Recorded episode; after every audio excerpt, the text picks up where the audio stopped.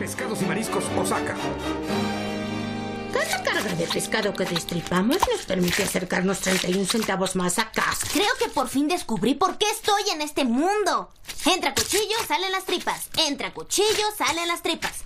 Perdóname la vida y te concederé tres. Entra cuchillo, salen las tripas. ¡Beba! Es hora de la canción de lealtad a la empresa. Entra cuchillo, salen las tripas. En eso trabajan las empresas japonesas. ¡Qué feo canta! ¿Qué no hay Dragon Ball Z? Y comenzamos con el episodio 91 del CC Podcast. Y estamos Joe Koku. y la calaca Bison. y Charlie, quién sabe dónde anda Charlie. Charlie perdido. Yo semanas perdido. no, lo, que, lo que no saben es que la foto que puse en la página de, de la cerveza. Ah, sí. no, es Charlie. Sí. Se fue el solo. Sí, nos abandonó aquí. Nosotros vacunados, ¿va? Eh, él, él sí disfrutando ahí en la. Sí, nosotros aquí sufriendo, pero bueno, pues ni modo. Ahí Charlie nos dijo que vuelve la próxima semana. Bueno, Calaca, entonces pues como cada semana vamos a empezar mandando saludos a Comentemos Cómics Cabrones, nuestro nuevo grupo de Facebook. Saludos a toda la banda con la que estamos ahí en nuestro nuevo grupo. También los invitamos de una vez que se unan. Vamos a estar ahí compartiendo reseñas de cómics. De hecho, esta semana estuvimos compartiendo, bueno, en mi caso, las reseñas de Hellboy, de los primeros tomos de Hellboy. Y tú, Calaca, estuviste con lo de eh, viendo el tema del, el, ¿te acuerdas? Este número que salió de Green Arrow. Ah, sí, el del especial. El especial del 80 aniversario de Green Arrow que comentabas del tema de que le hicieron una historia de Dennis O'Neill. La hizo el, Está el hijo. chida. Sí, el hijo de. El hijo de Dennis O'Neill. Sí, de hecho, fíjate que yo también vi, la, vi, ah, ¿sabes quién la, ah, el Jorge Fornes la retuiteó? Ah, órale.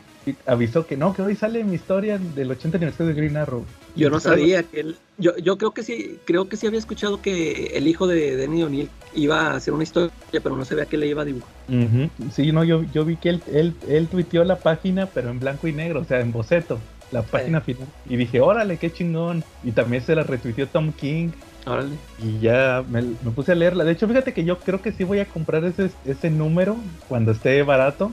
Más que nada porque uh, este, se reunieron Jeff Lemire y Sorrentino. Hicieron ah, una sí, que hacen que la última historia, algo así, ¿verdad? Sí, de, su, de su de su okay. regresaron después de su etapa de Green Arrow. Entonces, este, esa, etapa yo la tengo en los tres tomos que salieron de, de, ellos dos. Entonces, pues igual lo compraría nada más para tener esa última historia. Sí, ándale, sí. de hecho, esa y pues la de Jorge, de Fornés son las que me, me, llamaron la atención, las que se me hicieron más chidas. Sí, y de hecho sí tiene que, fíjate que curiosamente esa de, de Sorrentino y Lemayer sí tiene que ver con su ron.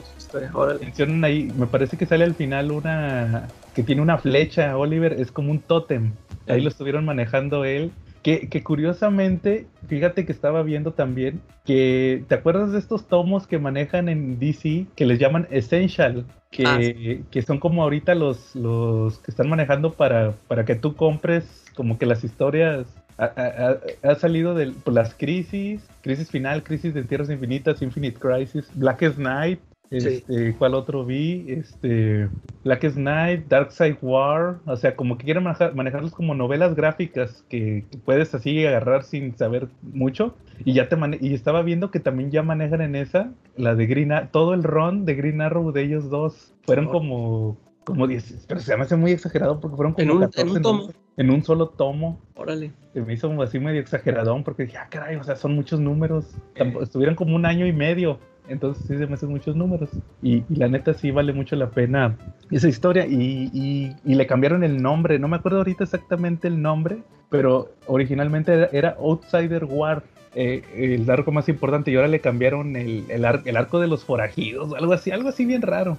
Pero es, es, como un, es como un sinónimo. No sé si por algún tipo de derechos tuvieron que cambiarle el nombre al arco, pero ya lo manejan diferente. Y, y, curiosamente esta historia que se avientan para el aniversario de Green Arrow, sí tiene que ver, o sea, es como un epílogo. Yo creo que pues, aviéntate, como dices, la última historia, ¿va? De, de su versión de, de Oliver. Sí. pues igual así lo, lo, compraría. Y también por eso de Denny O'Neill. Y, y, lo que comentabas de del tema de la de que no te gustó que estuvieran ahí Talia y, y Ra's al Ghul, ¿va? Eh, en, en sí más el Joker. El. Joker fue el que me hizo más ruido. Pues sí, yo creo que no, en, en, lo personal yo creo que no me afecta tanto porque pues es, bueno, en el caso del Joker, Denny O'Neill fue el que lo pasó de payaso a, a cada criminal otra A- vez. Hacerlo más, más amenazante, ¿no? Sí, y, es- y pues Ra's al Ghul Italia, pues son, es su creador. Es, como el, el ejemplo que ponías de lo del 911, es así, no tiene perdón. Pero bueno, sí, estuvo muy chido. Y pues igual, Calaca, hay que mandarle saludos a, a los cuates, hay que mandarle también saludos a nuestro amigo David, saludos a David, Saludos a David. también a, a quién más. A Quetza. Ah, a Quetza también, saludos a Quetza, a Carlos Roldán que nos mandó sección, también a Chinaski y a Don Armando, cómo no, que no se nos olvide. Oye, ah, que por cierto, Calaca, este, estaba escuchando el podcast de Marvel Legends México oficial de nuestros amigos Chinaski y Don Armando. Y hoy, y, y estos, escuché un minuto 43.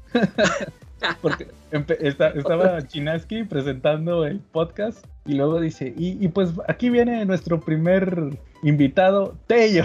Y yo, ah, maldita sea.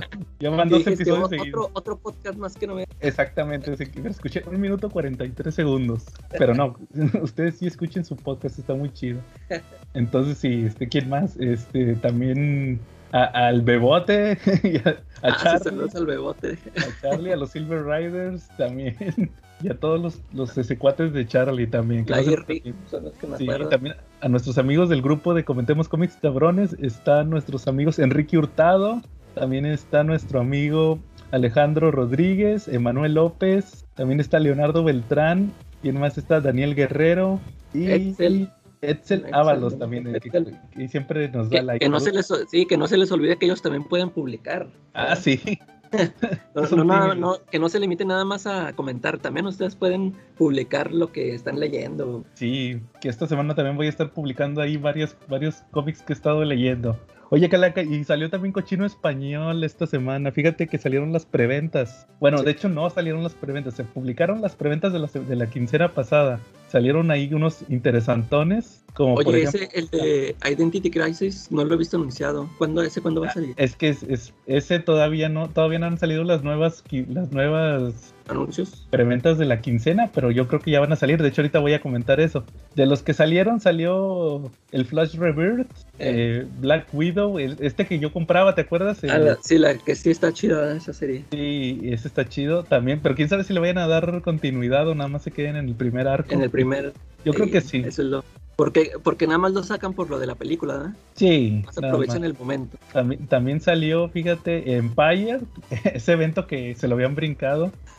Y preguntaba a otro chavo que si ocupaban Empire para, o sea, que si podía eh, eh, aprender de los cuatro fantásticos leyendo Empire. Y yo le dije que no, nada que ver. ¿verdad? También este salió eh, el de, el, bueno, ese ahorita lo platico, el del universo DC, la guerra del Joker, que es lo de Tinian. Ah, sí, sí. Y el Three Jokers, que ya salió también. Ah, sí. Su- salieron como tres versiones, ¿no? Tres ediciones. Sí, ¿no? Sí. sa- salió una portada normal, que es una portada normal, que son las tres caras de los Sí. tres Jokers, y luego hay una que es exclusiva de la página de Smash, que es Que otra, esa, esa se me hace más chida. es una donde están los tres Jokers juntos. Eh, Y está la fosforescente, que esta va a Sí. salir hasta la próxima semana, que es este así, que brilla en la oscuridad y todo eso. Y, y, y como dices, salieron unos banners esta semana eh, de lo que viene para julio. Y la sorpresa que salió, como dices, de DC, Identity Crisis. De hecho, ya subí un video hablando. y, y no sabes en qué formato va a salir. No, pero yo creo que puede ser en el clásicos modernos, el que manejan de, de historias de DC, como que publicaron ahí Nightfall, publicaron ahí este, el del verdugo, ¿cómo se llamaba? Este Dark Knight Dark City. Eh, sí. Igual yo creo que puede ser ese formato. Oja- ojalá y sea ese, porque es un poquito más grande y, Eh. y salga más barato que un hardcover, porque yo des- descarto completamente que sea un TPB. Le van a Sí, querer oye, sacar- y, y luego ya están bien carotes los hardcovers, ¿verdad? Sí, sí, Ese de tres Jokers lo están dando, ¿qué? 400, no sé 409, qué. y ya está carote. Ah. Oye, Hasta vi que el Papu lo tenían 440, ay, pues su- en lugar de que lo diera más barato. lo daba más caro. Es que, Es era, la- era el exclusivo. Era el- sí, es que ese, ese te trae las cartitas. Eh, Sí, yo creo que sí. Oye, y luego también la sorpresa fue lo, lo de, de Black Label. Van a publicar otra vez New Frontier.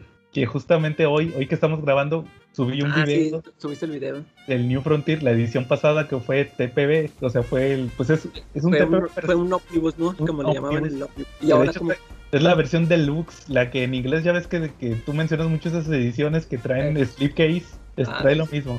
Y este, supuestamente, la versión Black Label, estuve investigando y trae lo mismo, los seis números de New Frontier, uno, de, uno que se llama New Frontier Special, que salió por la película, que también lo trae la edición que yo tengo, pero la, la edición nueva Black Label trae 50 páginas de extras. Esta, la, la versión normal que se había publicado, creo que nomás trae como dos o tres páginas de extras. Y estas de Black Label no, trae como 50. Entonces, pues es- está chido para los que les gusten los extras. Igual, igual que puedan adquirir esa edición, vale mucho la pena. Y sobre todo porque es una historia bien chida, la de, la de New Frontier. sí. Y también, pues de Marvel, Calaca, que aquí también salió, anunciaron curiosamente, este, otra, otra vez, por tercera vez, eh, Secret Invasion. Creo que ya es como la cuarta vez que se ha publicado. Sí, Se publicó, se publicó en grapas, se publicó en, ¿cómo le llamaban? Bestseller, que es el que yo tengo, el barato. Luego se publicó en hardcover cuando salió la película de Capitán Marvel. Y ahora, pues yo creo, yo estoy casi seguro que va a ser el, el ¿cómo le llaman? Grandes eventos, que es hardcover, eh, no, que es que es como Monster, siguiendo la tradición de publicar puros ya republicados en, en, en bestsellers, ¿verdad? Nomás para sacarle feria. Y las, los que llamaron la atención es Astonishing X-Men de Whedon y Ah. ajá, y, y el que el que anunciaste, ¿no? Con el Ultimates con bombos palatillos. Pero curiosamente, Calaca, este, esos los, los publicó eh, la colección de novelas gráficas de Marvel de Salvat, que también lo- que Ah, eh, esas ya salieron en Salvat. Sí, la- el Astonishing X-Men, los primeros seis números ya salieron. Que no sabemos, la realidad es que no sabemos el formato todavía. Como no han salido las preventas, no sabemos qué formato va a ser. Pero el Astonishing X-Men probablemente sean seis números. Sí. Entonces, ese ya lo publicaron en Salvat. Y creo que falta que publiquen otro. Creo que van al final van a ser dos tomos de Astonishing X-Men, los primeros dos arcos, lo que va a publicar Salvat. Entonces, probablemente a lo mejor puede ser un hardcover o no sé, que traiga 12 números, como le hicieron. Mira, yo, yo le apuesto a que van a hacer lo que pasó con el Soldado del Invierno. El, Ah, sí. solda- el- el Soldado del Invierno, Salvat lo publicó en dos tomos y Smash lo publicó hace poco en, en un hardcover los 12 números o 11 números del Soldado del Invierno.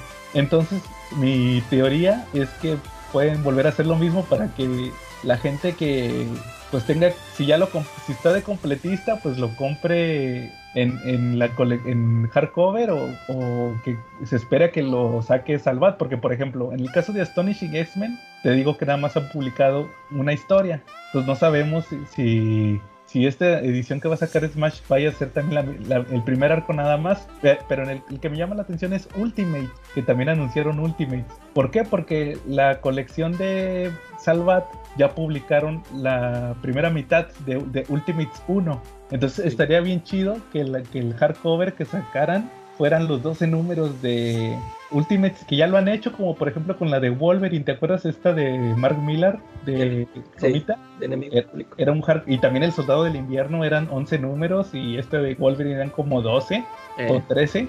Entonces estaría bien chido. Oja- Ojalá, fíjate que si, si lo sacan, sí lo compro. Y no con el papo. Lo compro, en lo compro en preventa. Órale, ahí va, Ultimates. Porque sí es una historia que me gusta mucho. Y ojalá que si, si, si es así, luego publiquen Ultimates 2. eh, esa, esa, fíjate que esa no la he leído, la dos. La 2 yo la leí creo que nada más una vez, pero me gustó más la 1, la, la verdad. Es que bueno, es que eh, la realidad es que estoy más, eh, he leído más veces la Ultimates 1, pero, pero sí, o sea, estaría bien chido que, que lo publicaran, entonces pues hay que esperar a ver qué que den las preventas oficiales. Si, si, el, si el Ultimates nada más son los primeros seis números, entonces no les compro nada, porque no. Ojalá y sí sean los 12 números de Ultimates 1. Eh, Bueno, muy bien, Calaca. Oye, y por cierto, también te decía, leí el de la guerra del Joker, de Tinion. ya tienen. Eh, Fíjate, fíjate que lo leí apenas hoy porque, como les comentaba en la semana y, la- y también el otro episodio, eh, ya cerró mi tienda favorita, Publicaciones Endy. ah, sí, sí. y ya cerró, Y lo se despidieron. No, ni se despidieron ni nada. Entonces estuve leyendo la guerra del Joker y aproveché para leer completo este otro arco, el de sus oscuros diseños, His Dark Designs, que fue el primer arco de Tinion, que fueron como 10 números. Y no, la neta, estuvo mejor la primera historia. Ya ves que en, en su momento nos burlamos de este guerra del Joker porque salió que el, el traje brillante de Ah, Batman. brillante. Entonces, este, no, se me hizo una historia medio chafona. Estuvo más chida la primera historia de Tinion, porque ahí se inventó un villano y estaba un misterio así muy chingón. Y ya este de la guerra del Joker, haz cuenta que al final de la historia, esta primera, ya se revela que el Joker está ahí como que metido y luego ya todo eso se, lle- se va a esta de la Joker War. Y no, la neta estuvo más chido el, el primer arco y yo no sé cómo la gente se quejaba de Tom King, si también Tinium se aventó en este arco como 15 números. Sí. Y pues nomás por tirarle a Tom King va, pero no, o sea, no, se me hizo más chido el, el primer arco y la neta estaban mejor los de Detective Comics que lo que estaban escribiendo de Detective Comics que, que Batman normal. Entonces Sí. nada más ahí, pues ahí, si, si son completistas de Batman, pues igual ahí, ahí se los recomiendo. Pero no, eh, tiene puntos interesantes, pero no, yo creo que a ver cuánto dura Tinion, porque no lo he visto últimamente que, que esté haciendo así cosas muy chidas en Batman. Igual que mejor se aviente sus cómics independientes que creo que están pegando más. Sí, eso sí, sí me llaman más la atención. Tiene uno, ¿cómo se llama? Something Kill the Children o algo Something así. is Killing the Children, sí. Y, él- y él también es el de, de Department of Truth. Ándale, ese, ándale, ese era, el, ese era el que iba a preguntarte. Igual también el de Justice League Dark, él lo escribía y ese sí me gusta mucho. Ah, ya, ya. que estaba sacando ahorita a la par de Batman, este estaba mejor. Entonces, pues igual ahí, por si quieren leer el de, el de Batman de la Guerra de Joker, ahí está.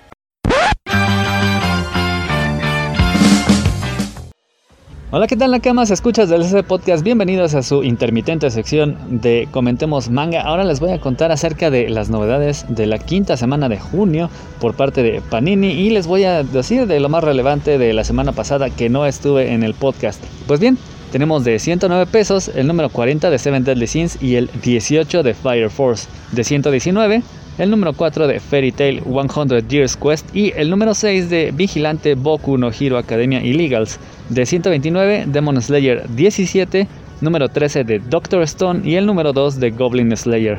De 199 pesos, el número 8 de Shaman King, el 6 de Banana Fish y el número 1 de Sword Art Online Aincrad, pero la novela ligera. De 229 está el pack con los volúmenes 1, 2 y 3 de Ultraman. Y la semana pasada también tuvimos ese mismo pack con los números 1, 2 y 3, pero de Atom The Beginning.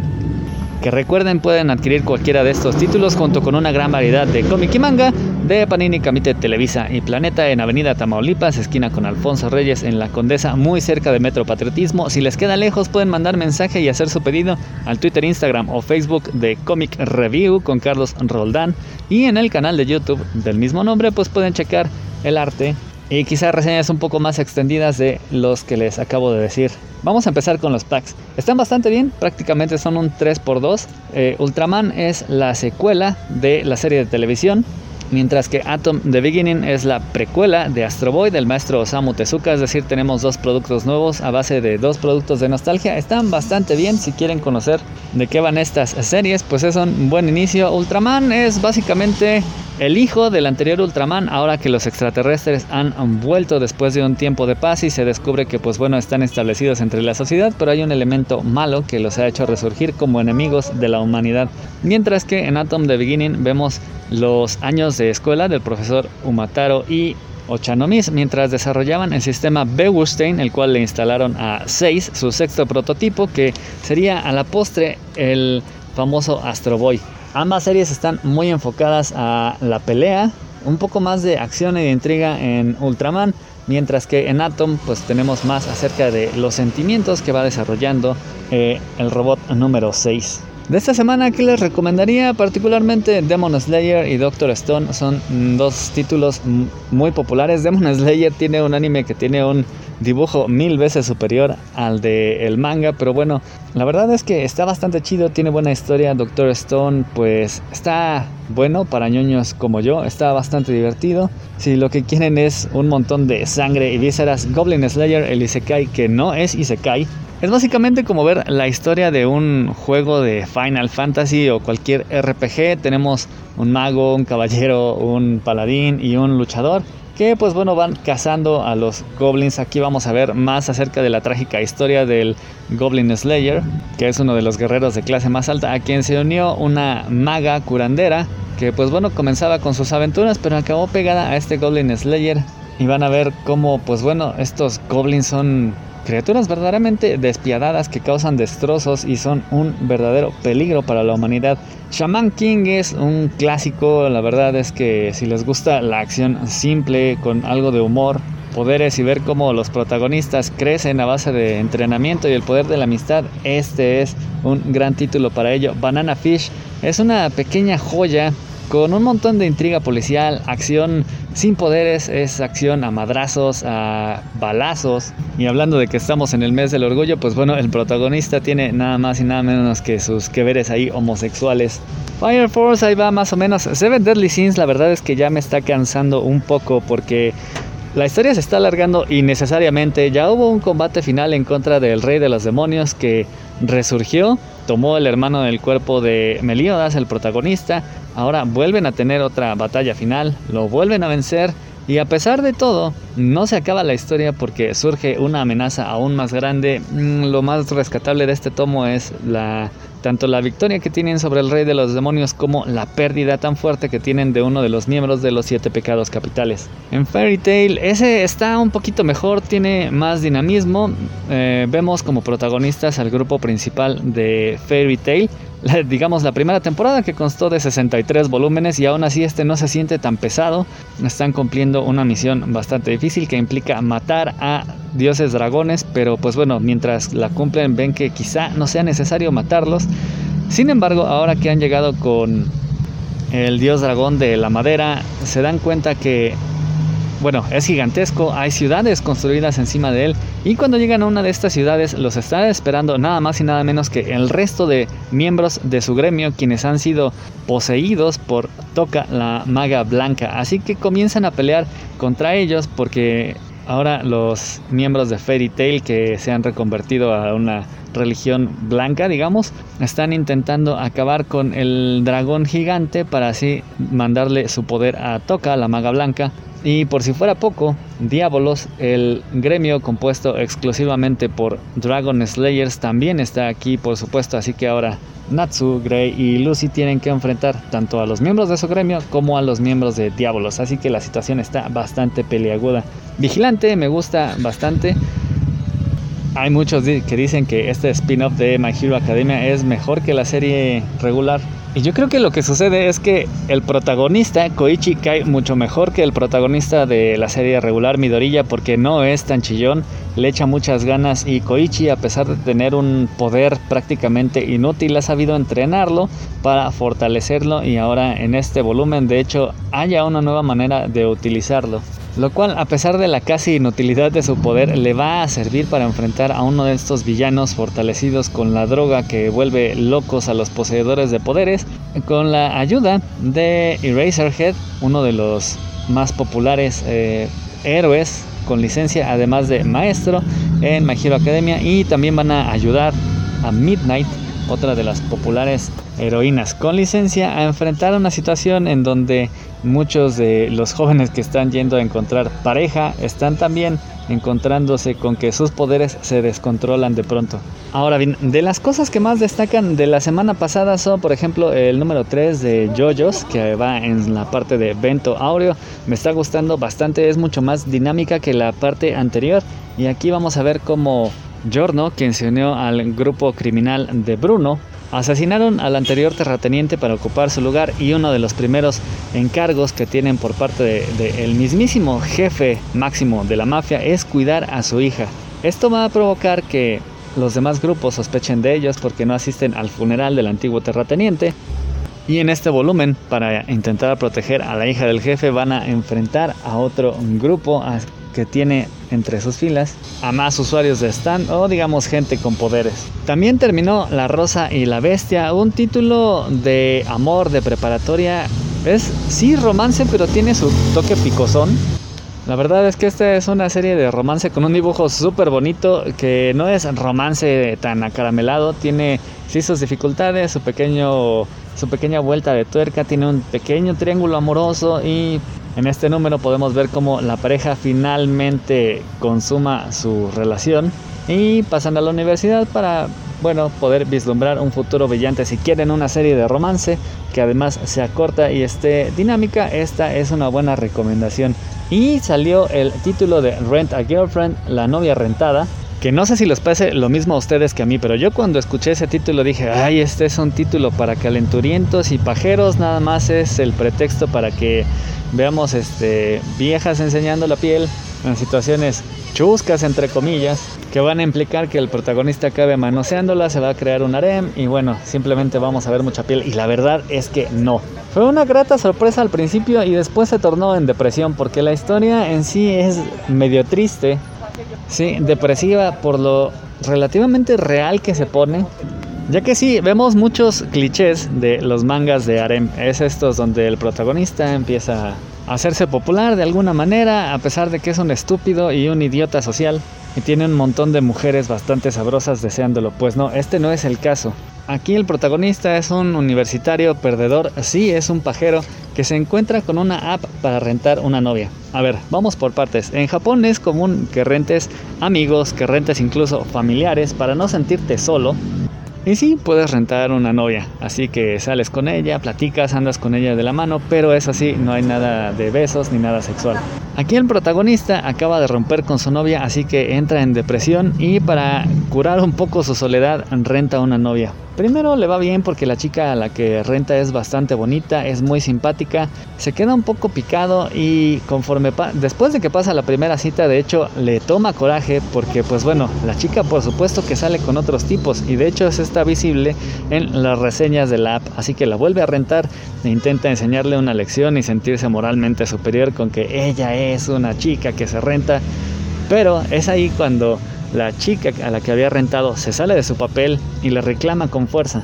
El tipo se queda sorprendido, pero conforme va avanzando resulta que, y es ahí donde vienen los clichés, ellos van a la misma universidad, viven muy cerca y para colmo de males, en una de sus citas, el tipo es llamado al hospital donde se encuentra su abuela. Resulta que la abuela de la chica también se encuentra ahí y tienen que comenzar a fingir que son pareja.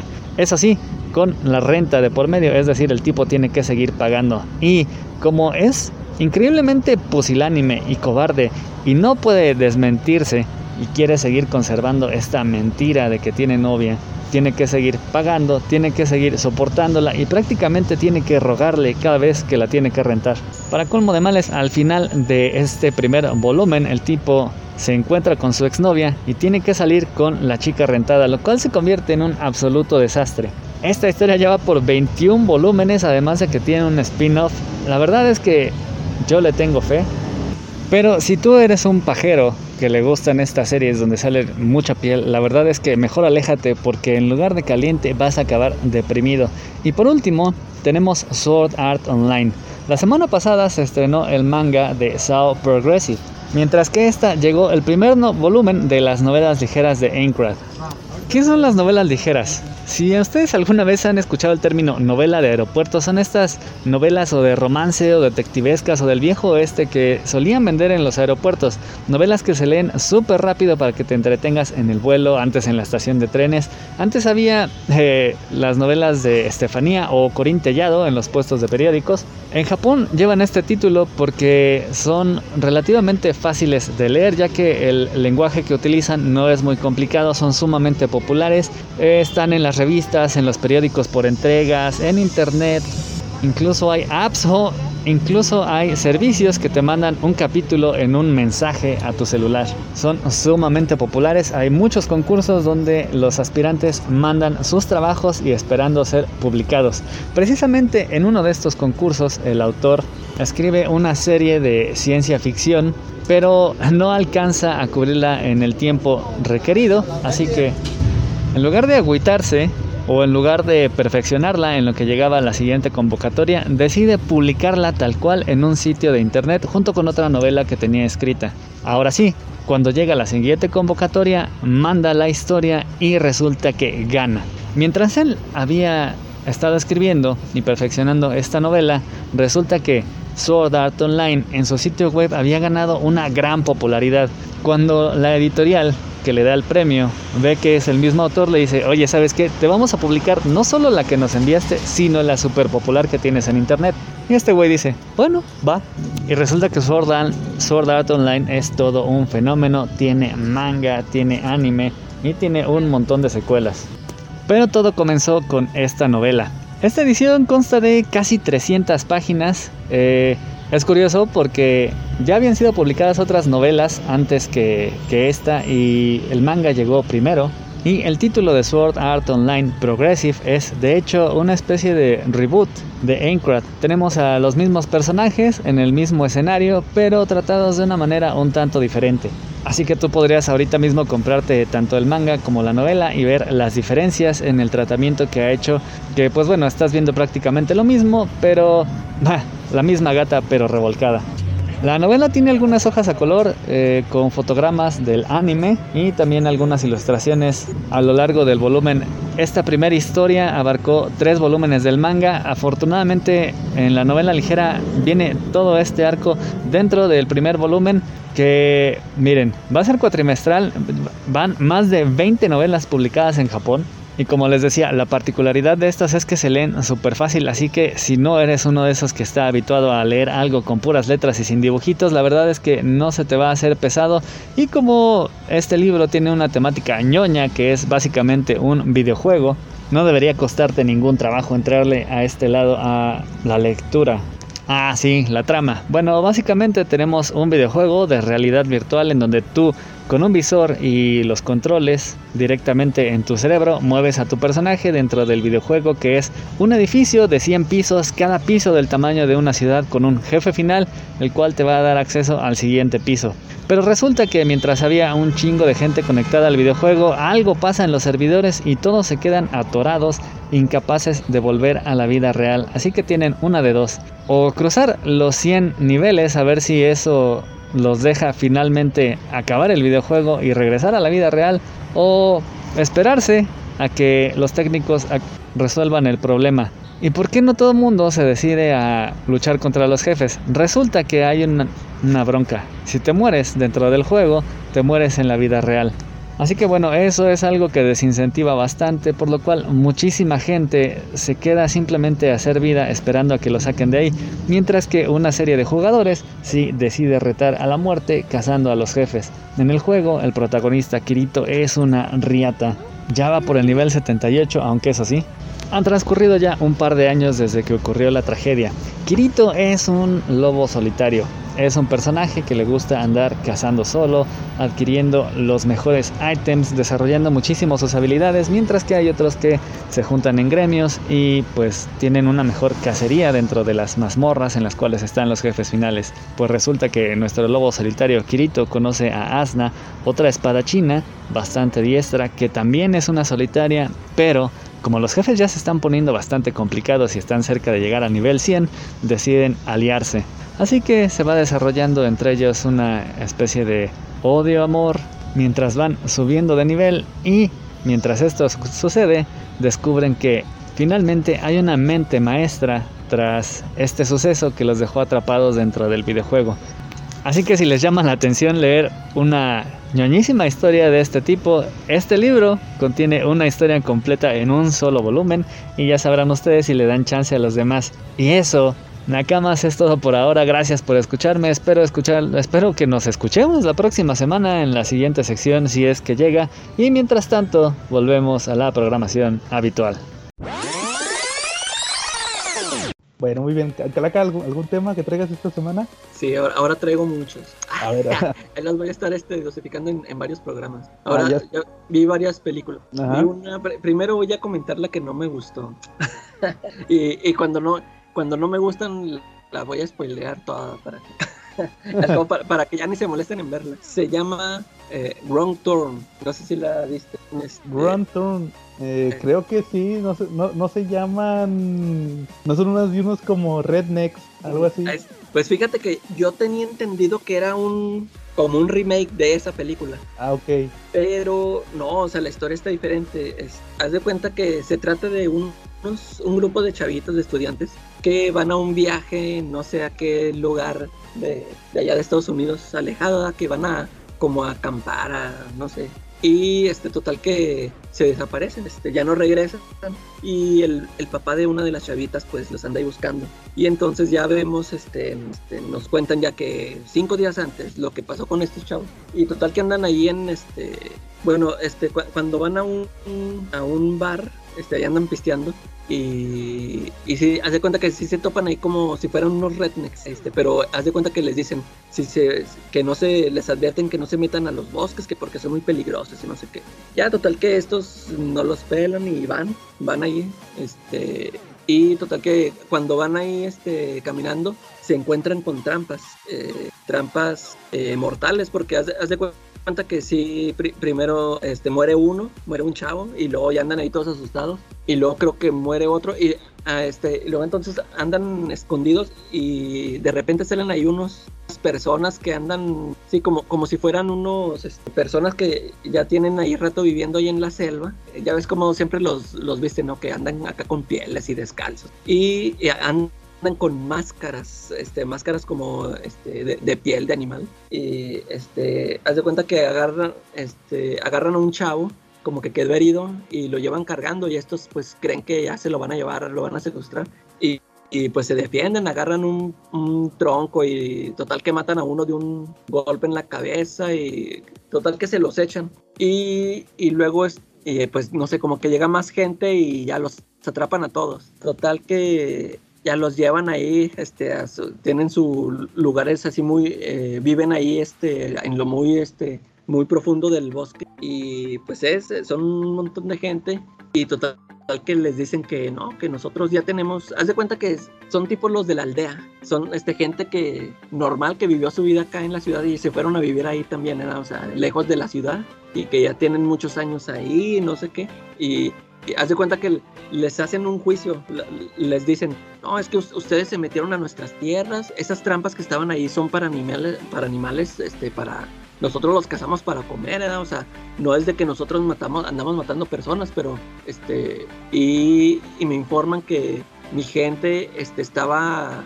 eh, vieron a su amigo ahí este herido y lo iban a hacer lo, iban a llevar a acercar además este fuera de nuestra propiedad y ustedes este lo mataron los mataron. Ya te cuenta que ya se quedan esa es como la eh, la vuelta de tuerca no de que pues se supone que estos se sentían amenazados y ellos fueron los que se metieron ahí a, a, a hacer destrozos a su a su hábitat.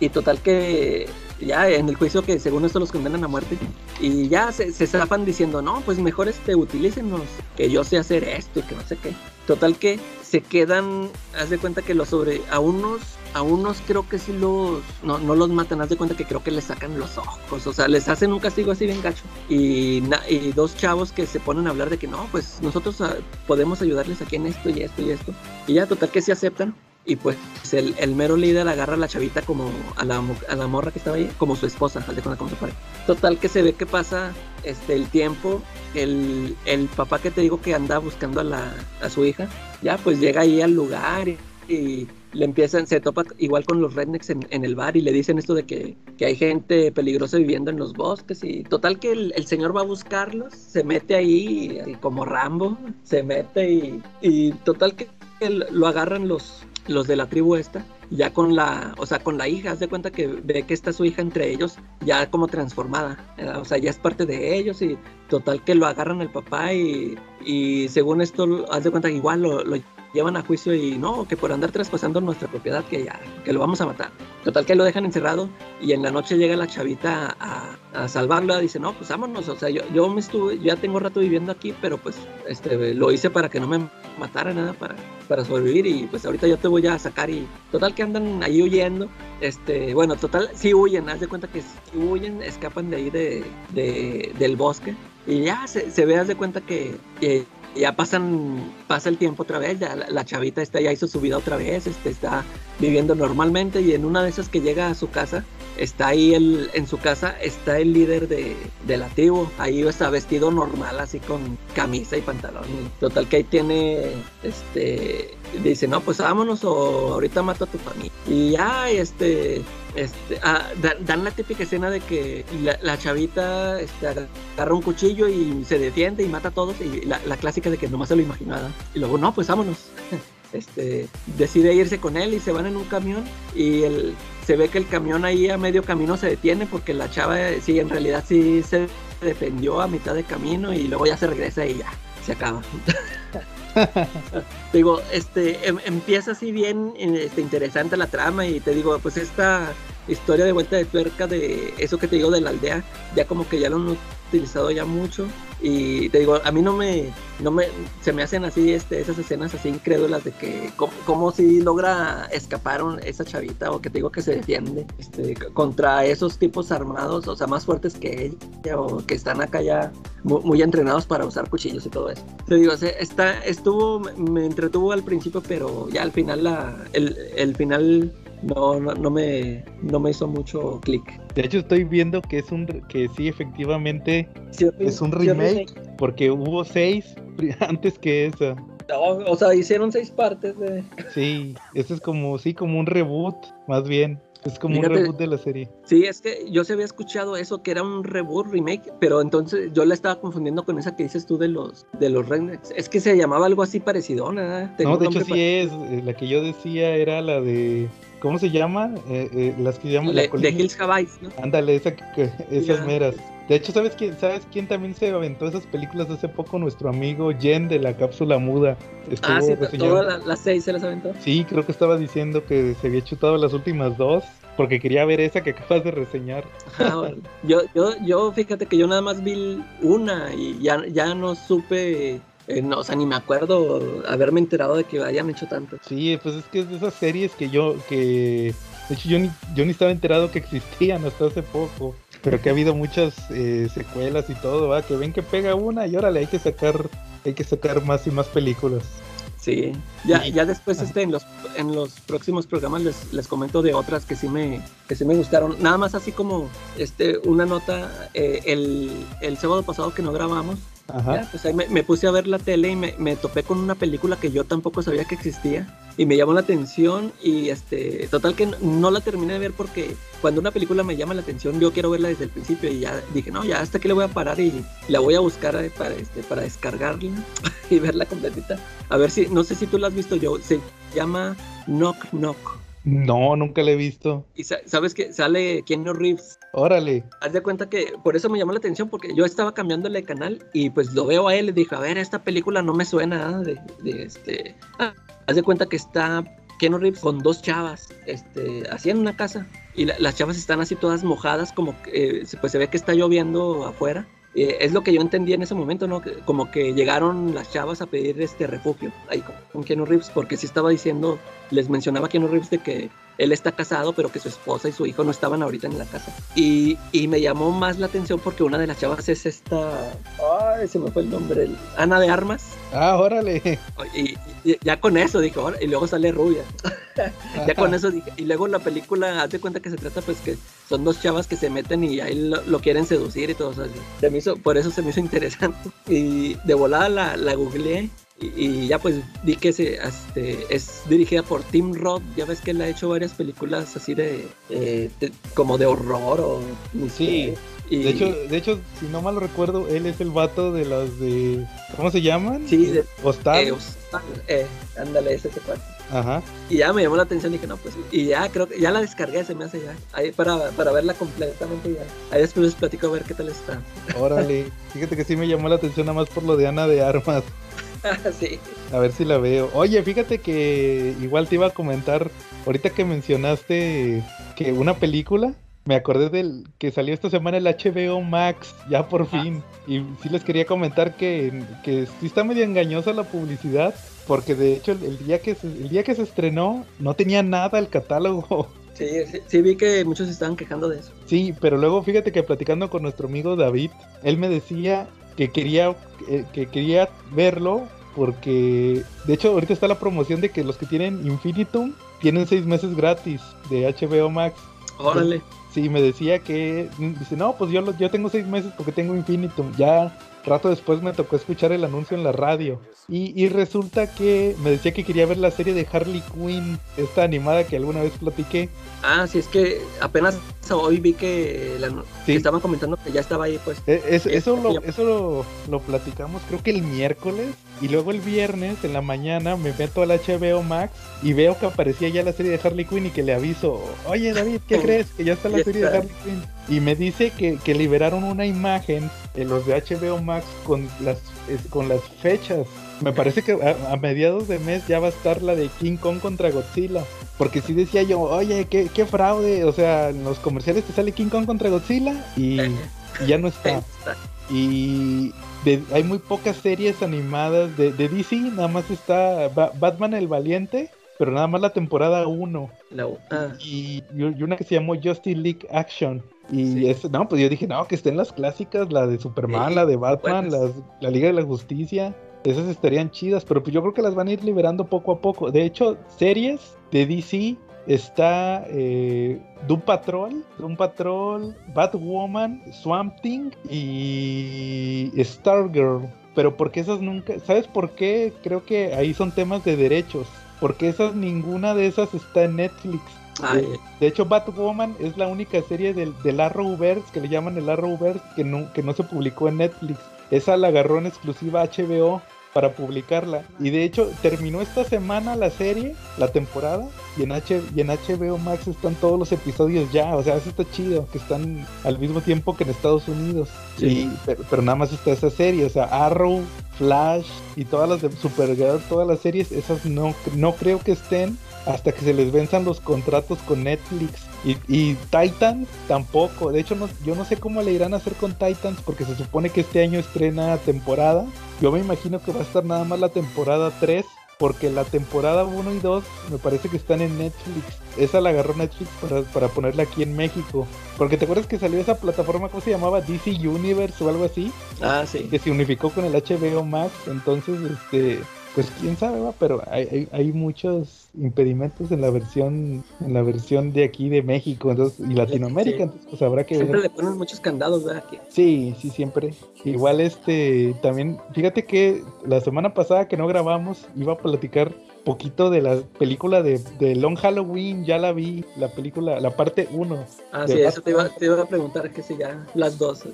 No, la, la 2 salió la primera. Sí, la 2 sale como a finales de este mes. Entonces, este, fíjate que nada más les quería platicar que sí me gustó. Curiosamente sí me gustó. Yo, yo tenía mis expectativas muy bajas y sí me gustó. Sí hay cambios, Calaca, fíjate, muy mínimos. Hay escenas que se alargan, escenas que le cambian un poquito. Este, y escenas que se quedan igual. Sí, sí hay ciertos cambios que creo que yo no que no afectan. No, no sé si tú te acuerdes esta escena cuando le explotan la, la, la casa de Harvey Dent, le ponen Sí. una bomba, creo, y la esposa va a dar al hospital. A- Aquí es al revés, aquí el que va a dar al hospital es Harvey, y la esposa es la que lo está cuidando. Igual también, le- le- lo que no me gusta, hay una escena ahí más o menos donde se, está, eh, Selina, ya ves que sale mucho en Long Halloween, Eh, eh, ella sí sabe que Bruce es Batman. ah. Ah, y, y dije, ah, caray, ¿y esta cómo sabe? to-?" Y entonces, este, eh, eh, sí está interesante y me llama la atención, sobre todo que tengo yo la inquietud que por ciertos hechos que, que pasan en la película, se puede dar el caso que le cambien el final. O sea, porque también, pues, ¿qué chiste tiene ir a ver Long Halloween si ya leíste el cómic? sí, ya la- Ya sabes quién es el asesino festivo, ¿va? El Holiday. Entonces, Ah, probablemente sí, sí, así como lo hicieron con Hosh, ¿no? con Hosh y también con Gotham by Gaslight también le cambiaron el le cambiaron el, el quién era Jack el Destripador también se lo cambiaron en esa película pero como que estuvo más logrado en Hosh. Entonces me llama la atención y dije serán capaces de cambiarle el, el final a Long Halloween y sobre todo el, el- porque sí, sí me gustó, tiene cambios y sí me gustó como quiera, o sea, dije, órale, no, no tenía expectativas y qué chido que le cambiaran y se actualizaran. Entonces sí está muy recomendable la película y pues este no sale la parte 2. Igual también para los que se quieran esperar y que se chuten las dos películas juntas. Entonces sí vale mucho la pena la de Batman de Long Halloween en película. ¿Cómo ves? Sí, a ver cuánto. Fíjate que ya esa no, no la. Y creo que ya. Creo que ya la pusieron ahí en mi. en mi página de descargas favorita. A ver cuándo me la. Sí, a ver, pues, ojalá la puedas checar. Y no, y no está en HBO Max. De hecho, Bueno. hay- pues, tam- tampoco que les faltó también películas animadas, hay pocas. Sí, deberían de tener por lo menos todas las. Todas las que han catálogo. salido. Es que también hay unas en Netflix. O, ah, o que pusieran las de, la de Death of the Family para. Porque ya ves que esa se tiene que ver este. Ándale también. Sí, ojalá, ojalá y en los próximos meses ya empiecen a liberar todo el contenido. Eh. Bueno, Muy bien, Calaca. Entonces, ¿algo más o pasamos al tema principal? Simón. Bueno, muy bien. Entonces vamos a pasar a nuestro tema principal que curiosamente Charlie huyó porque no hizo la tarea. Dos veces por segunda ocasión. Entonces, este, vamos a hablar de manga. Pero como quiera, Charlie no nos hizo el paro, pero nuestro amigo Charlie Roldán, Carlos Roldán, nos mandó unas cápsulas hablando un poco de manga. Entonces, este, él es nuestro experto en manga. Entonces, pues vamos a poner eh, sus cápsulas y al mismo tiempo vamos a estar platicando un poco de los temas que él esté tocando. Entonces, pues vamos a pasar a la primera cápsula que nos mandó. ¿Qué tal Nakamas? Aquí Carlos Roldán de nuevo. Mi momento de brillar ha llegado ya que el capítulo de esta ocasión va a tratar completamente de manga. Así que déjenme darles una breve introducción sin albur. Pues bien, el manga y el cómic son básicamente lo mismo. Dibujitos, que a lo largo de una secuencia nos narran una historia. Por supuesto, cada uno se nutre de su propia tierra. Sí, también hay quienes dicen que existe el cómic europeo como si no hubiera diferencias entre el cómic francés, el belga y el español, así como las hay entre el mexicano y el argentino, el chileno. El japonés, por supuesto que se nutre de la vasta cultura que tienen, su agitado ritmo de vida que conjuga la modernidad con las antiguas tradiciones, su estilo calmado pero súper disciplinado para vivir con una religión que prácticamente le asigna un alma a cada objeto y por supuesto sus excentricidades para los gustos sexuales. Ahora bien, el cómic en sí tiene un origen similar en todos lados. Los cartones o dibujos que se hacían desde la antigüedad para ilustrar algunos sucesos importantes de los pueblos, que conforme fueron creciendo pues se fueron adaptando, pasando a los periódicos como cartones satíricos, hasta llegar a desarrollar historias que a lo largo de una tira nos traían con, eso sí, ya algunos personajes, breves reflexiones e historias. Para el cómic americano y europeo, la cosa podría haber empezado con El Príncipe Valiente. Para el manga, el principio de todo fue Osamu Tezuka, el dios del manga nacido en 1928 que vivió en su infancia y adolescencia la Segunda Guerra Mundial y que influenciado por las fantásticas caricaturas de Mire nada más Disney, decidió crear todo un estilo imitando esos ojos pero magnificándolos aún más para darles la ahora característica expresividad a los rostros japoneses de las historietas. Y este tipo no crean que hizo 10, 20 cuentos, creo más de 700 obras. Y dentro de ellas abarcó todo lo que su vasta imaginación pudo. Temas de ciencia ficción, de la vida cotidiana, de la guerra misma, historias con animales, historias para niños, para adultos, para mujeres. Y marcó el inicio de lo que sería una industria que hoy podría ser que opaque a lo que fue la increíble industria del cómic americano. Sí, hoy se venden más mangas que cómics. Y es que mientras el cómic americano está un poco encasillado en los superhéroes, sabemos que los japoneses están bastante más chalados y abarcan un montón de cosas. Ahí podríamos decir que incluso dentro de esto están bastante bien establecidos. Las famosas categorías del manga, de la cual la más popular es el shonen, son en otras palabras las demografías, es decir, Allá los mangas no se publican por título, vienen en revistas que van dirigidas a cierta sección de la población. Ahí tenemos las cuatro categorías principales. Shonen para los jóvenes varones, el shojo para las señoritas, el seinen para los hombres más adultos y el josei para las mujeres adultas. Y como una quinta categoría podríamos tener el Kodomo que es para los más pequeños. Pero sin que eso necesariamente nos diga que la historia debe de ir de superhéroes o de romance, ya que perfectamente el romance puede estar en el shonen y puede haber batallas y risas en el shojo, mientras que haya una historia no necesariamente subida de tono, pero sí romántica, no más no poder dentro del josei. Así que además, una misma historia puede cambiar de demografía cuando el autor o los editores decidan cambiar la revista en la cual se publica, ya sea por motivos de popularidad o del rendimiento del autor. Ya dentro de estas demografías divide en un montón de categorías. Tenemos los héroes, tenemos mangas de cocina, de risa, de comedia, comedia romántica, escolares.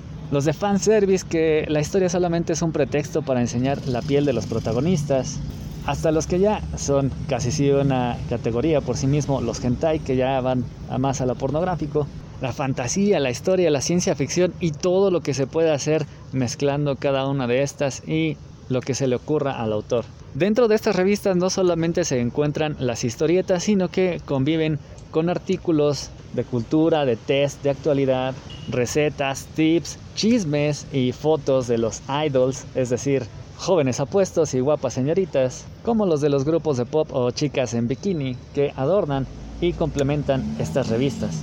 Aunque es así, los mangas son una parte súper importante de estas revistas y son muy importantes para los editores ya que les pueden garantizar mayor o menor venta.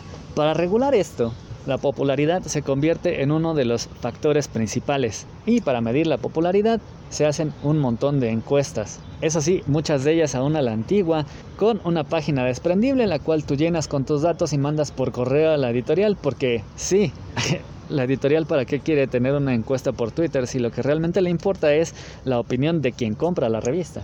Así, los títulos que son menos votados corren el riesgo de ser cancelados. Este, bueno, Calaca, entonces, este, fíjate que como nos decía Carlos Roldán en su cápsula, no sé qué, tanto qué tanto estés tú enterado del origen del manga, tal cual. alguna idea que tengas tú? No, este, yo, yo ya, ya, ves que yo este, en ese tema sí estoy muy poco versado. Sí, mira, pues yo también, pero ahí más o menos estuve, investigando. Mira, curiosamente surgió casi parecido a lo que pasó con el tema del el cómic estadounidense. O sea, obviamente, pues te van a decir que no, que mira, que siempre hubo dibujos, porque ya ves que hay pinturas y todo eso, como en todos lados, que hay pinturas, hay arte, pero eh, curiosamente cuando pasó la, a principios del siglo XX, cuando estuvo la estuvo muy de boga en, en Japón que llegara la tecnología occidental, la, que llegaron los periódicos y todo, entonces ahí igual de igual manera que en Estados Unidos se dio el tema de la caricatura y el y, la tira cómica, entonces ahí también sátira política, entonces esos fueron los primeros, lo que viene siendo los orígenes del manga tal cual en sí. Ya posteriormente el, el que se considera como que los principales eh, que vienen siendo fundadores del manga o así que popularizó el manga tal cual. No sé si tú conoces a Osamu Tezuka o hayas escuchado de él. Sí, este sí, sí me suena mucho su nombre, pero no, a ver, ahorita no lo ubico que es él, es el Astro Boy. Astro Boy para él. Él es el creador de Astro Boy, pero curiosamente tiene muchos trabajos. De hecho, estaba leyendo que creo que tiene como 700 mangas. Canijo. Pero porque no era serializado como ahorita, sino que se aventaba como puros one shots. Yo supongo. Oye, a ver, eh, me imagino que él ya murió. Sí, murió en los noventas. En los noventas. ¿Y, ¿Y, también este se malpasó o ya de viejito? No, él, él fue de viejito, creo. Me parece porque él le tocó toda la Segunda Guerra Mundial. Entonces yo creo que ya tenía más de 70, 80 años. Entonces él... Órale, oye, y esos 700 mangas sí los supo este, planear bien, ¿no? Para no, este, que no se le cargara el trabajo. Pues yo supongo, o sea, pero creo que está como que un poco exagerado ese... Ese dato. Ese dato de que 700 mangas, yo creo que son menos, pero habrá que ver. O a lo mejor son 700 tomos, o no sé, la, la mera verdad no, no estoy muy versado en, exactamente cuál fue su cantidad, pero el principal, podría decirse que su principal obra fue Astro Boy, entre varios, pero también como dato curioso, ese, ese está un poco interesante también de mencionar, no sé si tú te acuerdas del capítulo de Los Simpson cuando se muere en Cías Sangrantes, que, se le aparece a Lisa en forma de una ah, nube. Y salen todos los personajes con voz de James Earl Jones, porque James Earl Jones era la voz de. sale Darth Vader, sale. Y sale este, el, Rey León. El Rey León, eh. Entonces dice, Kimba, digo, Simba. Entonces, este Osamu Tezuka tuvo una obra que se llamaba Kimba, el León Blanco entonces cuando salió El Rey León decían que era plagio. ah, no, sí. Entonces, pues, como, Disney, como, era Disney, iba, pues nadie le dijo nada, ¿va? Eh. Entonces, este, pero curiosamente también como otro dato curioso, este, Osamu Tezuka, es, él se inspiró mucho en los en Disney para hacerlo en los mangas. De hecho, por eso tiene los ojos así grandotes. Eh. Porque él, veía, se inspiró mucho en las películas de Disney y cuando hizo sus mangas les ponía los ojotes. Entonces, por eso es, muy conocido que, que, los mangas usan los ojotes grandotes. Y de hecho, ¿sabes, ¿sabes que sí estoy viendo que tuvo más de 700 obras distintas? Bueno, pues habrá que corroborar ese dato. Pero aquí dice que son 700, pero bueno, quién sabe. Kirby. Kirby, ¿verdad? Bueno, entonces te das cuenta que, que, esos son los orígenes del manga. Ya posteriormente hubo otros, como por ejemplo este Gonagai, que es el de Messenger, que tú sabes que pues fue de los que popularizó los robots y todo eso. Entonces, esos más o menos son los orígenes. Pero, pero fíjate, te- te- también te quería aprovechar para preguntarte algo. Tú, bueno, ahorita me dices que no estabas muy versado. ¿Tú no sabes cómo, cómo se publica un manga en Japón? ¿O tienes alguna qué- idea? O sea, el formato o qué? El formato de publicación, ¿cómo se publican? O sea, de eso de que está al revés. No, no, me refiero a la publicación en sí. Que yo soy un mangaka o un creador de manga y quiero publicar mi, mi manga, mi cómic. ¿Cómo le hago? Ah, que cómo le hago? Ah, no. Sí. Son, todos son, que de plano todos son independientes. No tienen una, un sello editorial. Sí, sí, sí, ex- existen eh, editoriales, este, pero se publican en revistas, se publican como en Ah, los- antologías.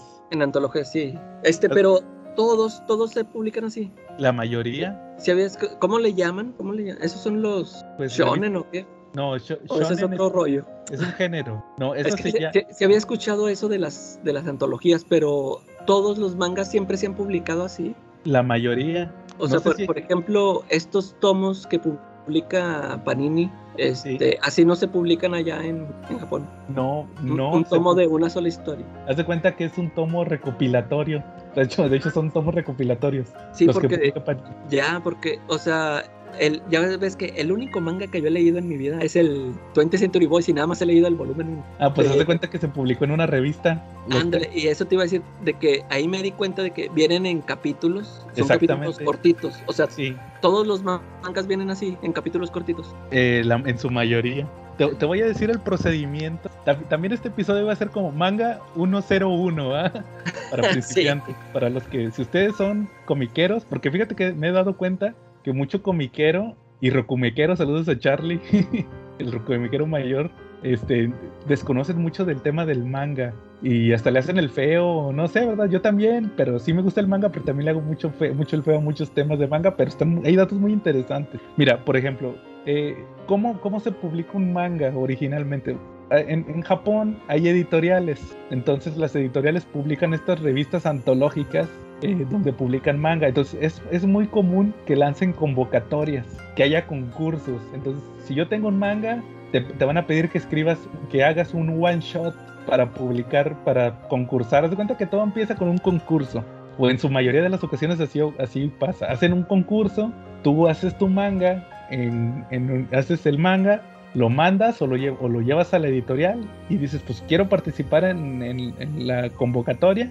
Y posteriormente eh, se, se hace un, pues como un concurso. Entonces al final se publican, se saca una revista aparte donde se publican todos los, los finalistas, vamos a decir los finalistas, y hay un, lo que viene siendo un, pues comité de, que, que están evaluando, que casi siempre son mangakas, o sea, creadores de manga, ya exitosos como el de Dragon Ball, el de Naruto, el de One Piece, todos esos, ¿va?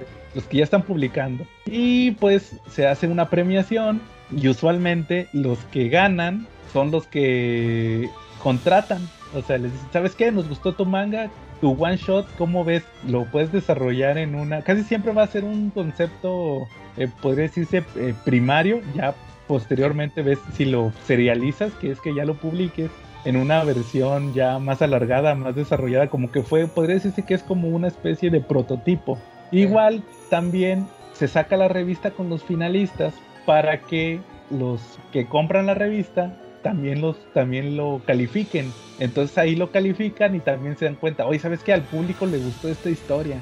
A lo mejor no ganó, pero fue la que más gustó al, público. Entonces, pues órale, aviéntate tú también. O sea, así es como una selección que, que pasa por un comité de premiación y también por el público. Entonces, ese es el primer paso para publicar un manga. Ya posteriormente pasa lo que te digo de que lo publican en la revista, ya, ya ganaste tú, entonces voy a publicar mi manga. Entonces lo empiezas a publicar en la revista cada semana. De hecho, la más famosa de Japón se llama la Weekly Shonen Jump. Es la revista más famosa o entre las más famosas, que es donde se, donde se publicó Dragon Ball, Caballeros del Zodiaco. Eh, ¿Cuál otra se ha publicado últimamente famoso? Naruto, One Piece, es- son las donde se publica. Y cuando se junta cierta cantidad de capítulos, lo publican en los tomos, que son los recopilatorios, los como ese de 20 Century Boys que tú dices. Ahí es cuando ya se publica. Pero también es importante que te mencione que esas revistas son tamaño normal. No sé si tú las has visto alguna vez o en YouTube. Son como un directorio. No, eso, yo nada más he visto los libritos que publican. Ah, aquí. bueno, no, los libritos son los recopilatorios. Pero se cuenta, esa revista es, es un como un, es como un directorio y aparte es con papel así bien corriente. En blanco y, son en blanco y negro. Por, ah, bueno, todos los mangas son en blanco y negro, pero ahí son porque es un papel bien corriente. Eh, Porque se supone que esas revistas no las debes de coleccionar o, o no existe la costumbre. para tirarlas. Son para tirarlos, o sea, es para que la compres y leas el capítulo. Y, y por ende, como es papel corriente, es barata. Entonces es para que tú compres la revista y leas los capítulos de la semana de tu manga favorito, o tus mangas favoritos. O también se da el caso de que se juntan la, la chaviza, va, eh, los compañeritos del grupo, los amigos. Ya compré la nueva. O hay, no, hay que vamos a cooperar pa comp- para comprar la nueva y leer los capítulos, cada quien lea los capítulos de su manga favorito, ¿ah? Y Oye, entonces allá no, no los coleccionan, pues. no, porque no- imagínate coleccionar puros Mil, directorios. mil episodios o qué, mil capítulos. Ándale, hay mangas que tienen mil capítulos, imagínate estar juntando Oye, mil entonces directorios. nada, nada más, nada más acá de este lado estamos enfermos. Nosotros sí tenemos ahí un montón de tomos ahí en el librero. Sí, pero es como los de la antología Vértigo que estuve comprando con el Papu.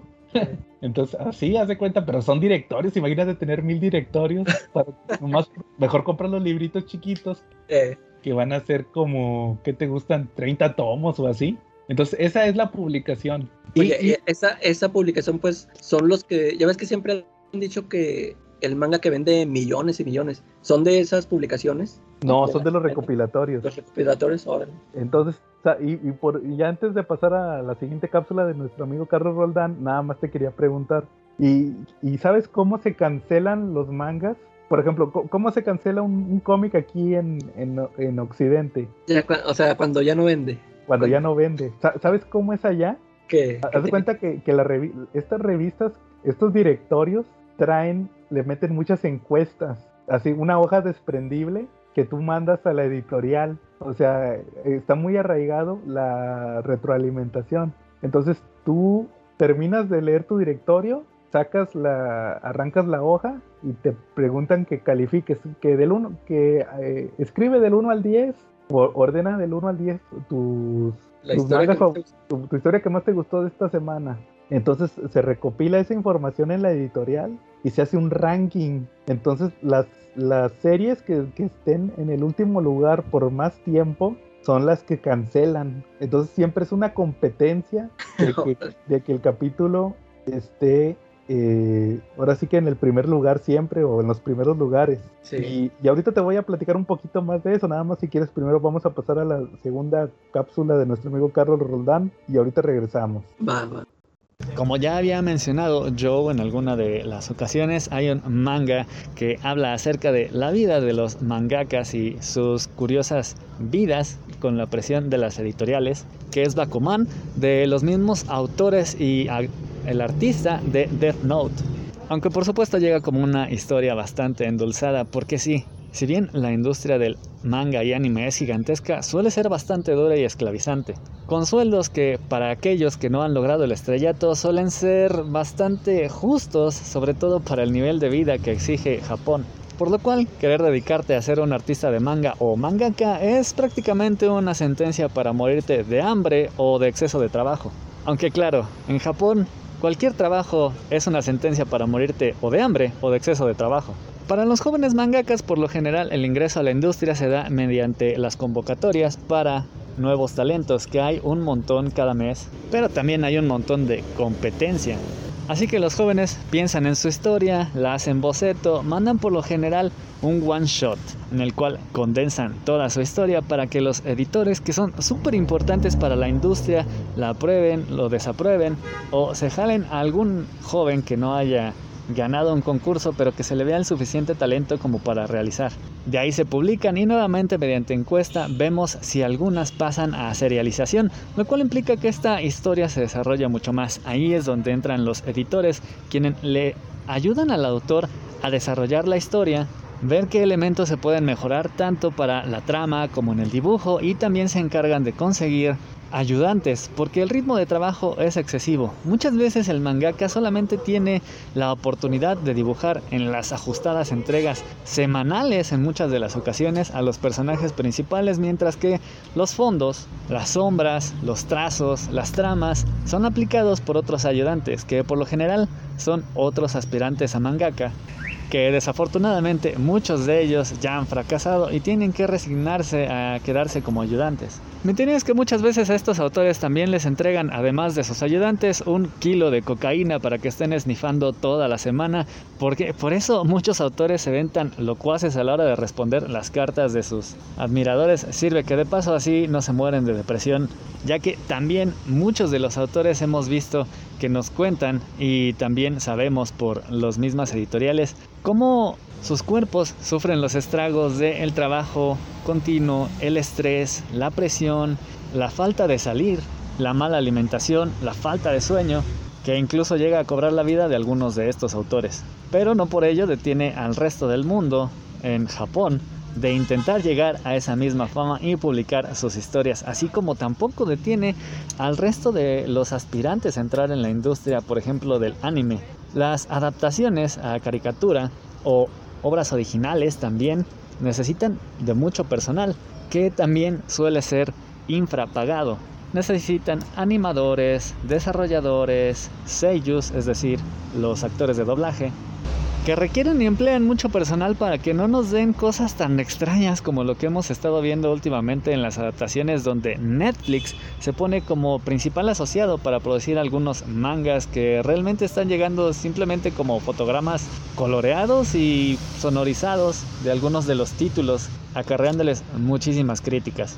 Pero claro, esto es algo de lo que muchos de los estudios de animación nos han salvado, como por ejemplo en el caso de Berserk o Seven Deadly Sins, ya que también los estudios sufren de presión para hacer la entrega de los capítulos. Ahí podemos hacer un paralelismo con lo que sucedía aquí en México, por lo menos, cuando las historietas eran uno de los materiales de lectura y de entretenimiento principales para el pueblo que consumía estas historias fantásticas, bastante baratas, despreciadas a veces por los intelectuales, pero que hacían que la gente leyera. Tenían tiradas de millones de ejemplares, se volvían, se volvían tan populares que tenían adaptaciones a radionovelas y posteriormente en la televisión a telenovelas que muchas de las veces eran exportadas de México hacia otros países de Latinoamérica, cosa que ahora ocurre al contrario. Las historietas tenían su adaptación a otros medios y ahí tenían en muchas ocasiones historias nuevas. En el caso de Japón, la transición comenzó siendo un poco más lenta, pero en la actualidad, con los ritmos tan vertiginosos de vida que tenemos, en muchas ocasiones los mangas son licenciados demasiado pronto, y eso ocurre ya desde los 90 y 80, donde el anime tiene que tener relleno, porque los animes se van aproximando tanto a los tiempos de entrega del manga que las historias chocan y a pesar de que el mangaka pueda decirles una que otra indicación, tienen que meter relleno, es decir, historias alternativas, o alargar batallas, o meter flashbacks, al grado de que incluso en algunos mangas populares, sus animes de media hora se convierten en simplemente 10 minutos de animación nueva, con el resto de 20 minutos entre intro, outro y flashbacks del capítulo anterior. Arcos infames, y por supuesto algunas historias alternativas. O como en el caso de Demon Slayer, que realmente ha tenido muchísima mejor suerte, ya que en lugar de apresurarse a sacar la historia, lo que hacen es entregar un producto buenísimo con un dibujo que supera mil veces en calidad a el arte del manga y así todo el mundo está contento. Bueno, entonces ahora sí, ya que escuchamos a Carlos Roldán, ahí te va, en, su cápsula menciona un manga, Calaca, que fue el que me enseñó todo eso. Hay un manga que se llama Bakuman, así se llama Bakuman. Ese manga lo hicieron el escritor y el dibujante del manga de Death Note. No sé si has escuchado de Death Note. Death Note, sí. Sí, sí vi la película. Ah, ¿viste la película? de Netflix. Bueno, pues ahorita vamos a pasar a eso también. Pues haz de cuenta que estos chavos hicieron ese manga. Cuando terminaron, se aventaron otro. ¿Que sabes de qué se trata Bakuman? Es un manga. Ya lo he platicado eh, varias veces. creo que se me habías platicado. ¿Es la historia de los mangakas? Sí, son, es un manga sobre dos chavitos que quieren hacer manga. Entonces es muy autobiográfico. Sí, sí, se oye interesante. Entonces ahí, ahí te muestran cómo ellos quieren, que primero quieren publicar manga y dicen, no, pues hay que, hay que, hay que concursar en un, ahora sí, pues en un concurso, hay que participar en un concurso. Y es lo que te platiqué ahorita de que tienen que participar y luego lo tienen que hacer y lo tienen que entregar. Y luego ahí te explican que lo califican. Entonces, este, ya después les hacen su serie y empiezan a publicar.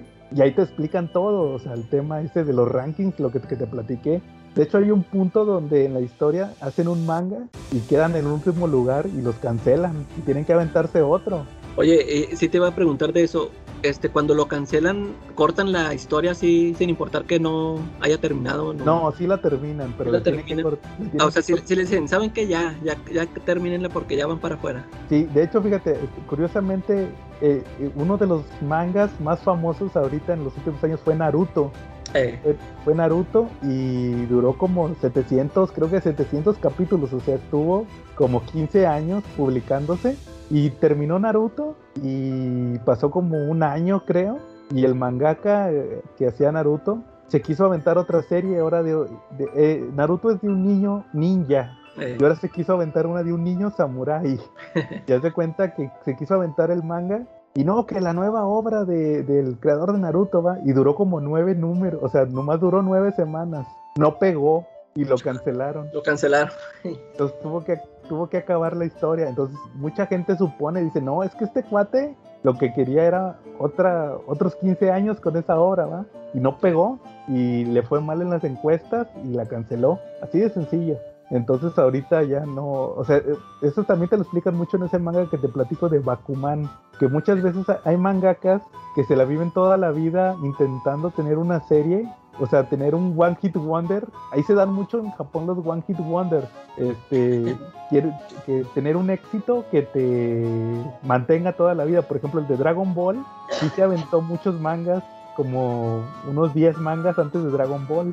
De hecho, los publicó Panini hace poquito. Sí. La colección del creador de Dragon Ball. Pero el que le pegó fue Dragon Ball y ya toda su vida vivió de Dragon Ball. Hasta la fecha todavía vive de Dragon Ball. Igual de los Caballeros del Zodiaco, se ha aventado varios mangas y sí les han hecho. Más, no, sí nada más ese le ha pegado. Pues es el más famoso. pero son raros los que no sean One Hit Wonders, que tengan más de una obra insignia. Son bien raros. Entonces, este, así pasa. Y, por eso platicábamos, no sé si te acuerdas la otra vez, del caso de los que se mueren. ¿Te acuerdas que platicamos en The Porque se mueren este, intentando tener una serie, o sea, de trabajar, trabajando, queriendo tener una, una serie. De hecho, fíjate, curiosamente, esto creo que no se los había platicado. Yo tengo muchos tomos de esos de, como el ese de, 20th Century Boys, que son los recopilatorios. Entonces, es, es común que al principio del tomo te pongan comentarios de que muchas gracias por comprar el tomo, ya vamos en el tomo 2 o tomo 3, para que sigan disfrutando de esta historia, te hacen como comentarios chiquitos. Eh. Y es, es, bien común, fíjate, lamentablemente me ha tocado leer, es, y es bien común que te estén platicando, a, veces ni te saben ni qué platicar, te ponen cualquier babosada, y es bien común que te digan, pues estos días me he estado sintiendo enfermo y acabo de salir de una enfermedad, y tú te lo tomas de broma, pero no, la realidad es la verdad. Es bien gacho, eso, eso e, es, bien triste eso de que están enfermos. De hecho, curiosamente en el manga de, de Bakuman, ese que te platico, que tenía muchas ganas de platicar de este manga porque te sirve mucho si quieres aprender cómo se manejan. De hecho, a mí me cambió mucho la perspectiva después de que lo leí completo. Está largo, son muchos tomos. Son 20 tomos. Pues yo creo que de... Oye, que la, la mayoría, eh, ¿eso es lo normal? ¿20 tomos? No, lo, lo no, bueno, sí. Lo normal yo creo que en promedio serían como entre 25 y 30. Órale. Porque te digo que eh, esa de 20 Century Boys, que es la que me ha llamado la atención, creo que esos son, son como 21 tomos y se me hacen mucho. Yo dije, órale, no, no, cuando, o sea, cuando lo empezó a publicar Panini, yo pensé en comprarlos y no, este, pues nunca, nunca los compré y ya de cuenta que total que la terminaron de publicar y dije, no, o sea, ya se me hace este, mucho, o sea, son 21 tomos para comprarlos. Y luego ya es que sacaron su cajita de colección. sí, claro. Fíjate que yo también nada más leí el primer tomo y se me hizo interesante ese de, de 20 Century Boys. Eh. Igual a si lo sigo leyendo. Entonces te, decía de que sí es, bien común que se enfermen. Entonces en este de Bakuman hay una parte donde te reflejan que el chavito, el que dibuja, no dormía y va, va a parar al hospital de por no dormir, no comer. Le, le- creo que no sé qué le pasa en el hígado, le pasa ahí algo en el hígado, entonces sí le, le paran la serie de plano, le dice, ¿sabes qué? Llega el editor y le dice, no, ¿sabes qué? Me parece una irresponsabilidad que estés haciendo esto, entonces te voy a, aunque no quieras, te voy a parar la serie un mes y este y para que descanses. Y, y el cuate tuvo que mandar decir en la revista que le pusieran el manga tal, se detiene un mes porque el, el- el mangaka está enfermo. Y curiosamente, ahorita hay un manga muy famoso, haz de cuenta que es el, el éxito del momento. Se, se llama Jujutsu Kaisen, es, es de unos hechiceros. De hecho, acaba de tener su anime, lo está publicando Panini ahorita y, y son bien difíciles de conseguir los tomos, se agotan Se acaban. se agotan hasta que los reimprimen. Y curiosamente, hace dos semanas o tres semanas salió un capítulo nuevo y luego salió, de hecho les, les mandé la, la noticia que lo pararon y entonces salió el capítulo nuevo y, en la última página salía, anunciamos que Jujutsu Kaisen se detiene un mes por enfermedad del mangaka y así le pusieron, va a estar detenido en forma indefinida. Y luego ya el manga, al final le firma el escritor y pone, "Eh, lamento mucho avisarle esto a los fans, pero por enfermedad vamos a detener la obra más o menos un mes, espero regresar pronto. Y ya firma el, el mangaka, ¿va? Entonces Y sí hasta me ahorita llamó- está así detenido. Sí, está detenido, no han publicado números nuevos, me parece. Entonces, este, sí, sí está curioso eso, o sea, que, que se dan esos casos. Y pues los casos que ya hemos platicado que se mueren de plano. Y, y también ya había platicado de otro que se la vivía enfermo, este Yoshihiro Togashi, el del manga que me gusta de Yu Yu Hakusho, que, que también to- to- todo lo que estuvo publicando ese manga en los 90 estuvo enfermo, decían los ayudantes, porque tienen ayudantes, hasta eso, eso también me lo preguntabas, ¿cómo, cómo trabajan? Tienen ayudantes, se de cuenta que el, el principal nada más dibuja los, Los los, que personajes. vienen- los personajes y ya los ayudantes los fondos y todo eso. Entonces este decía, no, es que él siempre cuando publicaba estaba enfermo. Entonces es bien común que estén todos madreados porque pues, está bien gacho porque tienen que publicar semanalmente. Eh, Eso sí está, está bien triste eh, ese caso. ¿Cómo ves? Entonces, este, pues ahí pasamos más o menos eh, el- lo que viene siendo de, de estos casos. Entonces, pues, ¿cómo ves si pasamos a la última cápsula que nos pre- preparó Carlos Roldán para pasar ahora sí a nuestros temas escabrosos del manga? Entonces, pues vamos a vamos con Carlito Roldán. Ahora, después de todo esto, déjenme contradecirme un poco. Sí, ya dije que el cómic y el manga son lo mismo, pero son muy diferentes. Precisamente por toda la diferencia cultural que hay entre Estados Unidos, básicamente, y Japón. Incluso dentro de este mundo tan globalizado, estas dos culturas nos entregan productos muy diferentes. Y si eres más del cómic y nunca te has animado a leer un manga, la verdad es que no te vas a arrepentir porque hay para todos los gustos. Sí, por supuesto que están los cómics de los mangas de superhéroes en donde hay poderes, putazos, aderezados con este increíble sentido del honor, de la responsabilidad, de la amistad y de ser hombre. Pero también te vas a encontrar con mangas que son acerca de prácticamente nada, de pura diversión, de simplemente romance acaramelado. También te vas a encontrar con mangas prácticamente filosóficos o detectivescos, sumamente profundos. Mangas que se burlan del cómic, mangas que se inspiran en el cómic, mangas que se burlan del manga, mangas acerca de hacer un manga, mangas acerca de juegos como Pokémon y Yokai Watch, series como Super 11, mangas de los cuales salieron juegos como Pokémon y Yu-Gi-Oh! Y hasta los mangas más inverosímiles como un manga en donde preparar una comida se vuelve toda una escena de acción.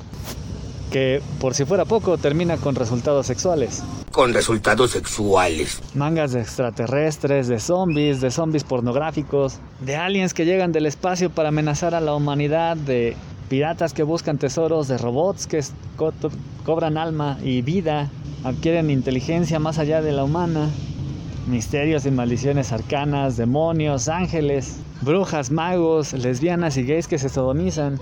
Vas a encontrar de todo para todos gustos. Así nada más la cosa es atinarle.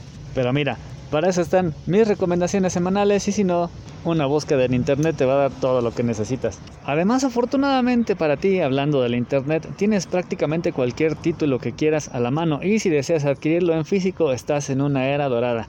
Panini tiene más de 300 títulos, Kamite tiene casi 50, Planeta tiene, bueno, como 5. Pero están súper lujosos. ¿eh? Tienes la mayoría de los títulos más populares, algunos como Dragon Ball ya incluso tienen varias ediciones. La verdad es que Panini se está luciendo con todas sus ediciones, las de Kamita están muy chulas, las de Planeta más, aunque sí, bien caritas. Incluso ya tienes algunos de los mangas más recientes y populares que, pues bueno, han agotado sus ediciones una y otra vez. E incluso ya tienes cosas tan prácticas como las guías en el caso de Ataque de los Titanes, de Naruto, de One Piece, spin-offs y hasta las novelas ligeras.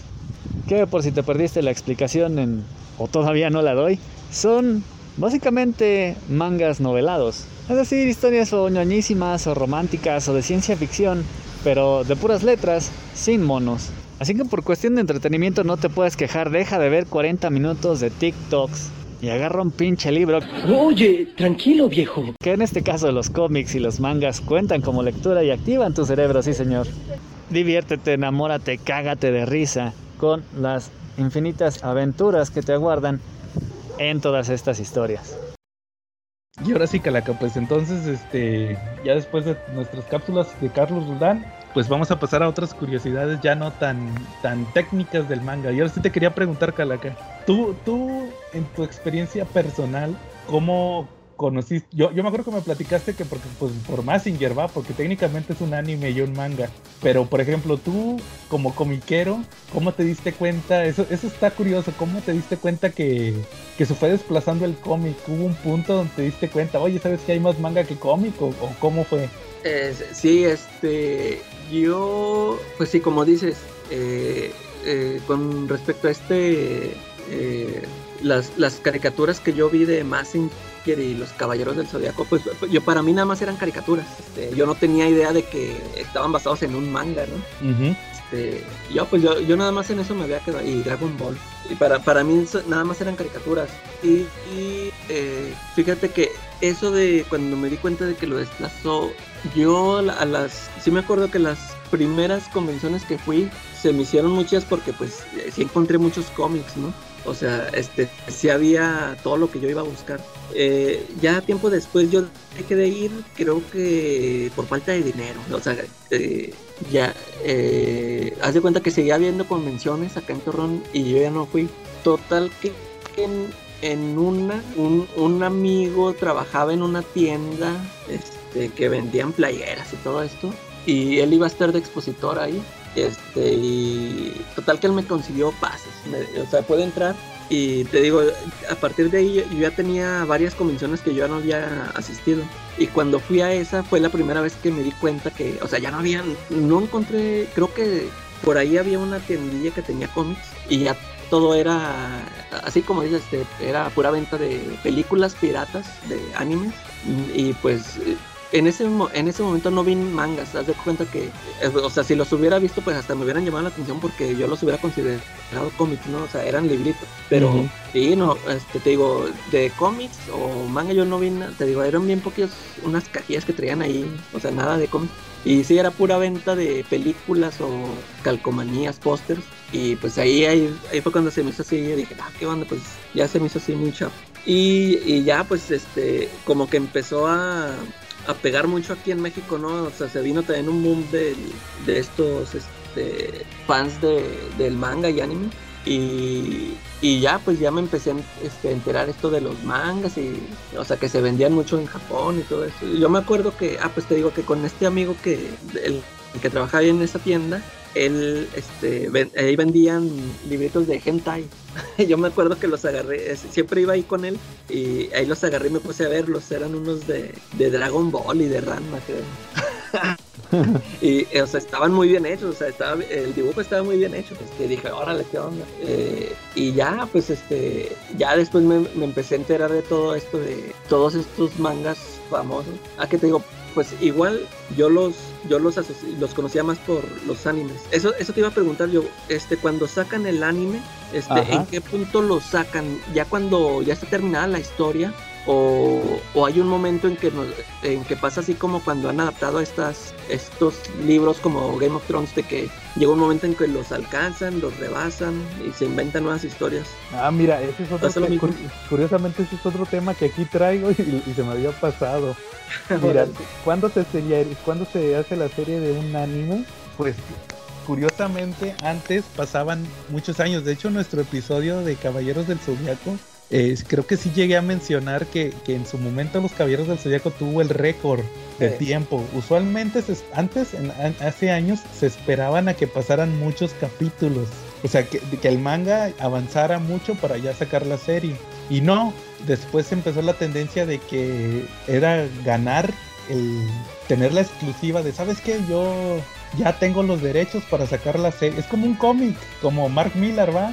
Que vende los derechos de sus cómics para convertirlos en, en películas y en series, ¿va? O como le hacía antes, cuando todavía no lo compraba Netflix. Entonces eh, se, se volvió una competencia de querer, a- de querer tener la, la, la primicia pero eso tuvo como consecuencia algo calaca que en el que los fans de anime conocen como relleno. Tú nunca has escuchado el término de relleno. Eh, eh, bueno, sí, sí, este es muy, es muy común, bueno, es muy común en los cómics o en las películas, en las series, Ajá. pero entonces esto se debe por eso, porque los alcanzan. Sí, porque alcanzan el- el- la publicación original y, por ejemplo, eh, tienen que, que meter capítulos de relleno, pero eh, uno, uno de los, de los, fíjate, curiosamente, uno de los eh, animes que tuvo más relleno fue Dragon Ball. El, prácticamente cada saga de Dragon Ball tiene como mínimo como 20 capítulos de relleno entre, entre saga, porque en el manga pasa así rápido. Aca- acaba una saga y al otro número ya empezó la siguiente. Y acá no, acá tuvieron que meter 20 porque se, se llegaba un punto donde alcanzaban al, al manga.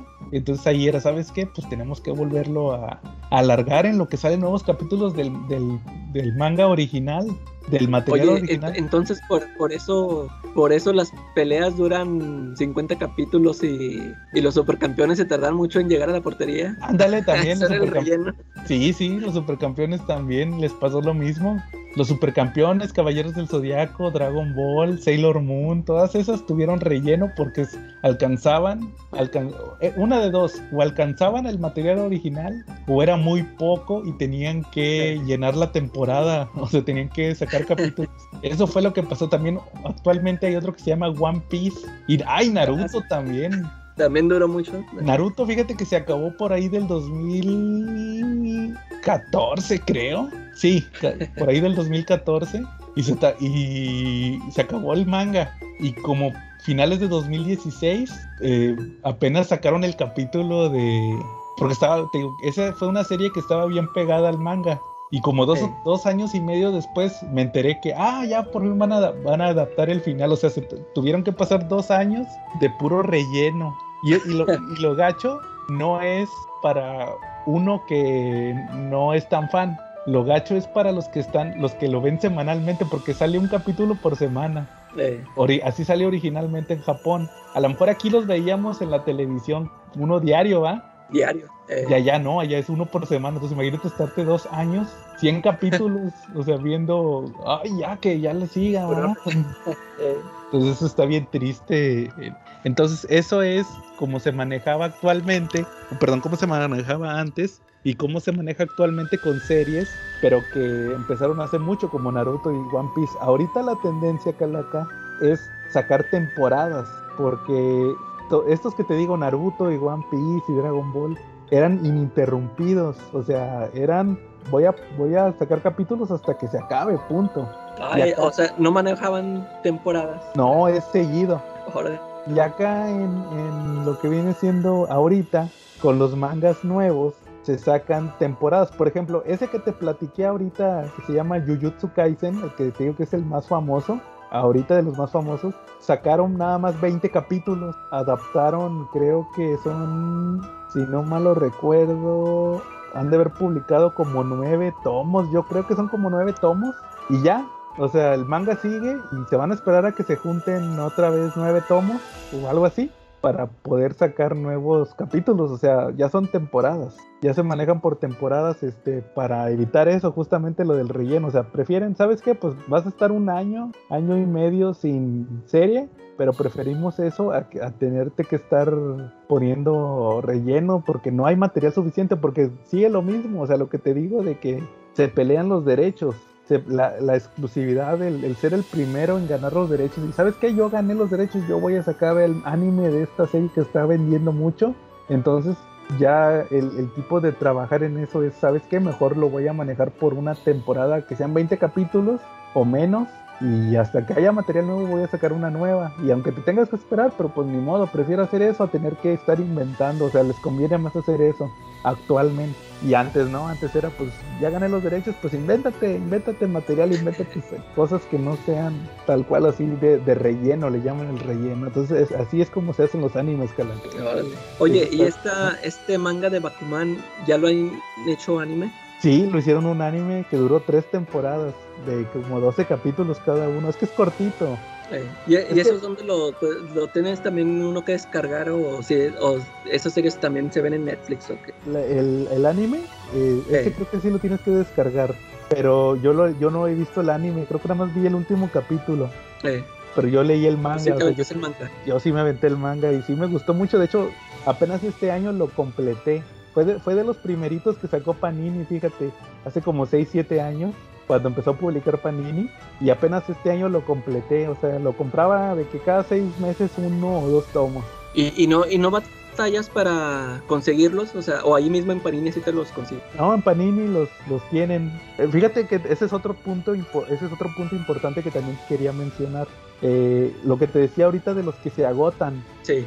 Ni, ni, Dragon Ball ni Caballeros del Zodiaco no se agotan, pero los, los nuevos yo creo Eso que sí. son, cosas, son cosas de modas, o sea, a lo mejor Dragon Ball puede ser el super clásico y Caballeros y todos esos, pero los, los nuevos, así de que pregunté, oiga, ¿tiene el de Jujutsu Kaisen? No, están todos agotados. Y yo, ¿qué? ¿Cómo pueden tener todos los tomos agotados? O sea, ahorita es una moda. También es importante mencionar eso porque ya ves que lo que decías de que venden millones de tomos. Sí. Este, son, ahorita están de moda te, te, digo, ¿te acuerdas que te dije ahorita que, que, esa serie de Jujutsu Kaisen acaban de sacar el anime? Eh. Entonces ahorita está en, de moda. Entonces se, ago, se agotan, llega, lo publica Panini y se agota cada tomo. O sea, hay, hay mucho público. Entonces se agotan literalmente lo, los tomos. Es, es más fácil conseguir series viejitas, aunque sean muy famosas y todo eso, que las series nuevas. La tendencia es que las series nuevas, las del momento, son las que se agotan. Que, que, eso, es, eso me lleva a, a, a, otra pregunta que les quería hacer al, al respecto. ¿Tú, ¿Tú, qué opinas, en tu opinión, eh, como dices, no tan versada en el, en el caso, cuál, que, o cuál es tu teoría de por qué vende tanto el, el anime y manga, o sea, el manga?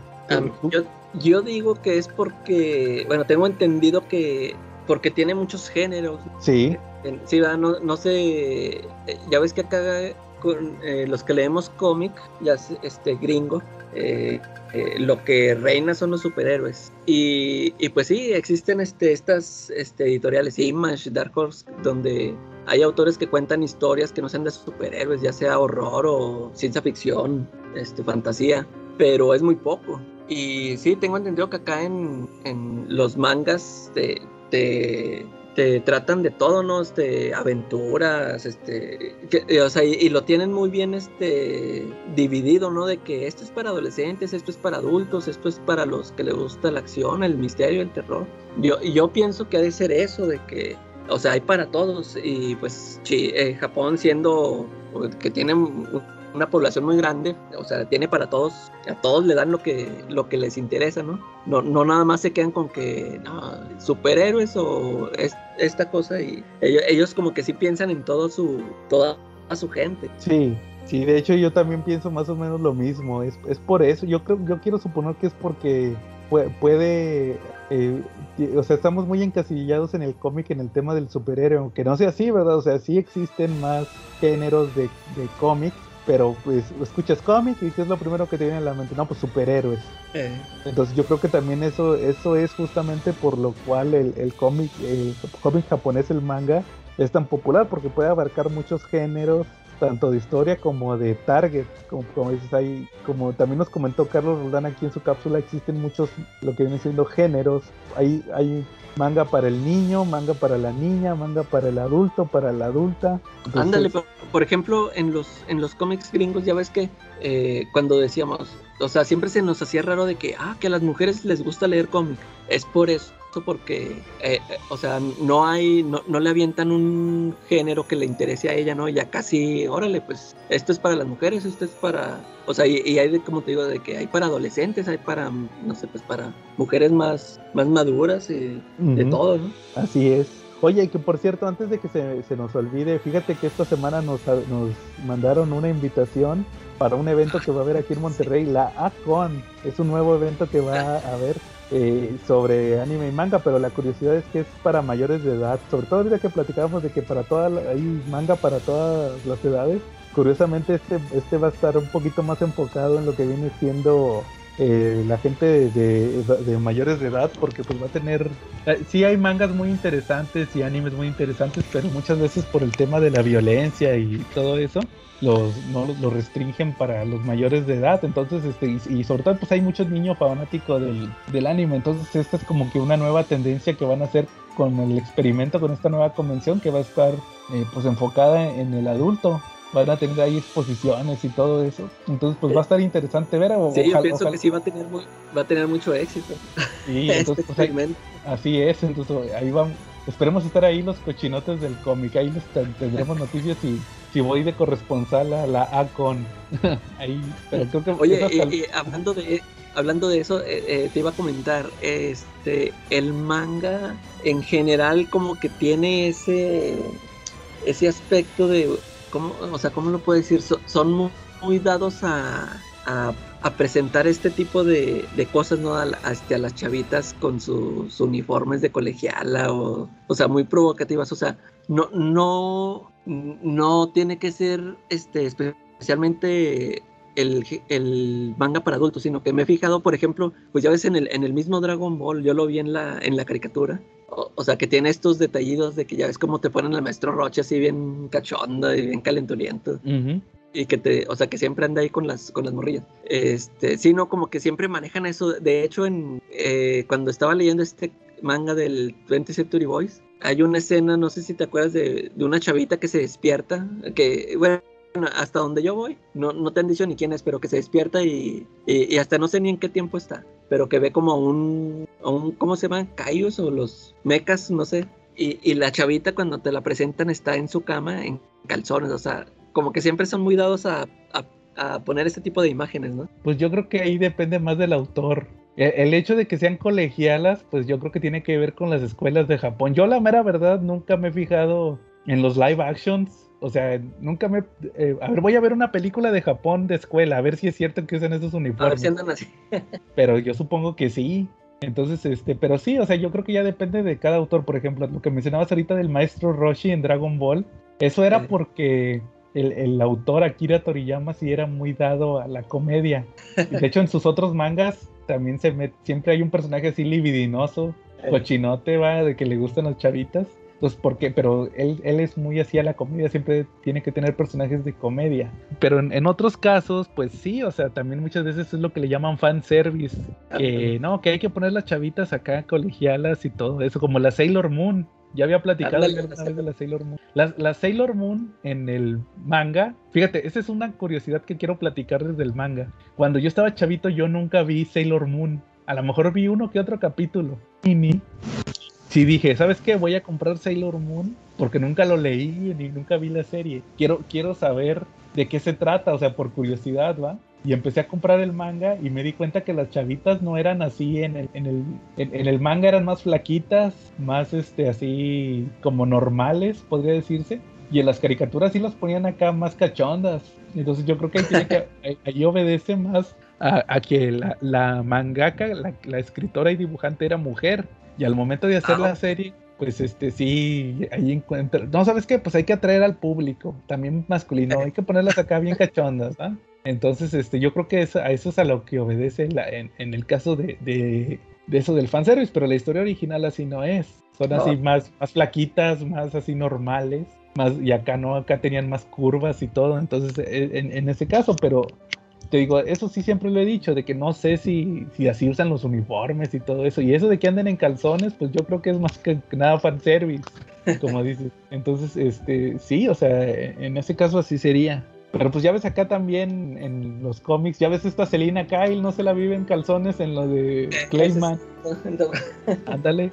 Bueno, entonces, oye, oye, Cala, que también ya para irte cerrando los temas, también te iba a preguntar nada más, este, lo que decías ahorita de la película de, de Death Note, que viste la película de Netflix. Sí. Sí sabes que fue muy criticada porque se, no se apegó al, manga.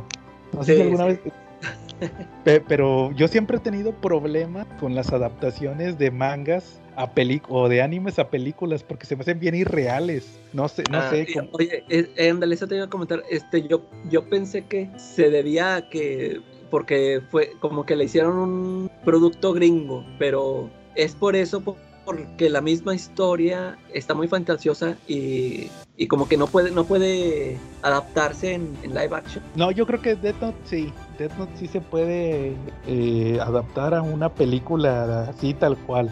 Yo, yo menciono más que nada otros como como por ejemplo Dragon Ball y sobre, sobre todo por los pelos.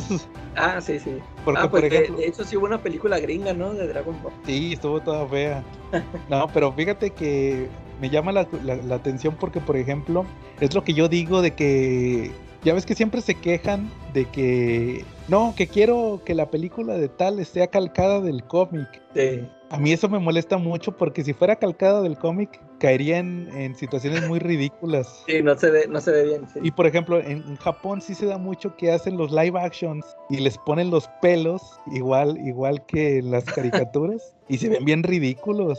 Sí, sí, sí. Se ven bien ridículos y te, te saca de la historia. Por ejemplo, hay un manga que se llama Bleach, así como blanqueador Bleach, que es de como samuráis espirituales o algo así. No, no voy a caer mucho en la historia para que no me digan, no, es que no se trata de eso, son como samuráis espirituales, para que me entiendan. Como samuráis que cazan fantasmas, mejor, más, más claro. Y el personaje principal es pelirrojo. Entonces, ¿cuándo has visto tú un japonés pelirrojo? Entonces, cuando hicieron, cuando hicieron el live action en Japón, una película live action, al personaje pues es un japonés. lo pintaron el y le pintaron el pelo naranja, igual que el de la caricatura. Y ahí el personaje sí dice, no, que es que él se pinta el pelo, por eso tiene los pelos anaranjados. Pero me han tocado otras live action donde, no, es que sí es mi pelo natural. ¿Y cómo va a ser así tu pelo natural? hay, hay, una peli, no sé, si, no sé si tú ubicas una que se llama Samurai X. ¿Alguna vez que hayas escuchado de él? Eh, eh, yo, ese lo acaba de sacar Panini, lo está pues, publicando Panini ahorita. Y haz de cuenta que hace unos años se les ocurrió sacar películas live action. De hecho, esta semana, hace un par de semanas, salió una película nueva. Ya, ya están publicando el final. Creo que ya publicaron el final. O sea, en, película. Adaptaron el final del manga. Y yo las vi sin haber leído el manga, sin haber visto la serie. Y se me hicieron muy chidas porque como es un samurái que, trae una cicatriz en forma de, X en el cachete, pues nomás así le hicieron. y, de hecho el personaje en, en, el manga, en las caricaturas, traía el pelo anaranjado. Aquí agarraron un japonés le pusieron así la cicatriz en, la, en el cachete y le pusieron el pelo castaño, nada más. Entonces, pues no te afecta tanto, pues hay, hay gente castaña, clara. Pero hay otro personaje que sale así con una ropa blanca y con unas así, con los pelos parados, con una cinta en la cabeza como Rambo. Y así así salían las caricaturas. Y, cuando hicieron la película, al personaje le pusieron la misma ropa. O sea, al, al, al samurái pues dices, este puede existir en el mundo real, pero el otro mono con la ropa blanca, imagínate un vato con ropa blanca, completamente blanca en el siglo XVII, ahí con los samuráis y con los pelos parados y con una banda roja en la cabeza, o sea, se me hizo muy irreal. Dije, este contrasta contra lo que estaban pasando, entonces dije, ay, ay qué mugrero, ¿eh? o sea, las películas sí están muy chidas, pero el ver ese, ese fulano sí me, me contrastó mucho con lo que estaban presentando.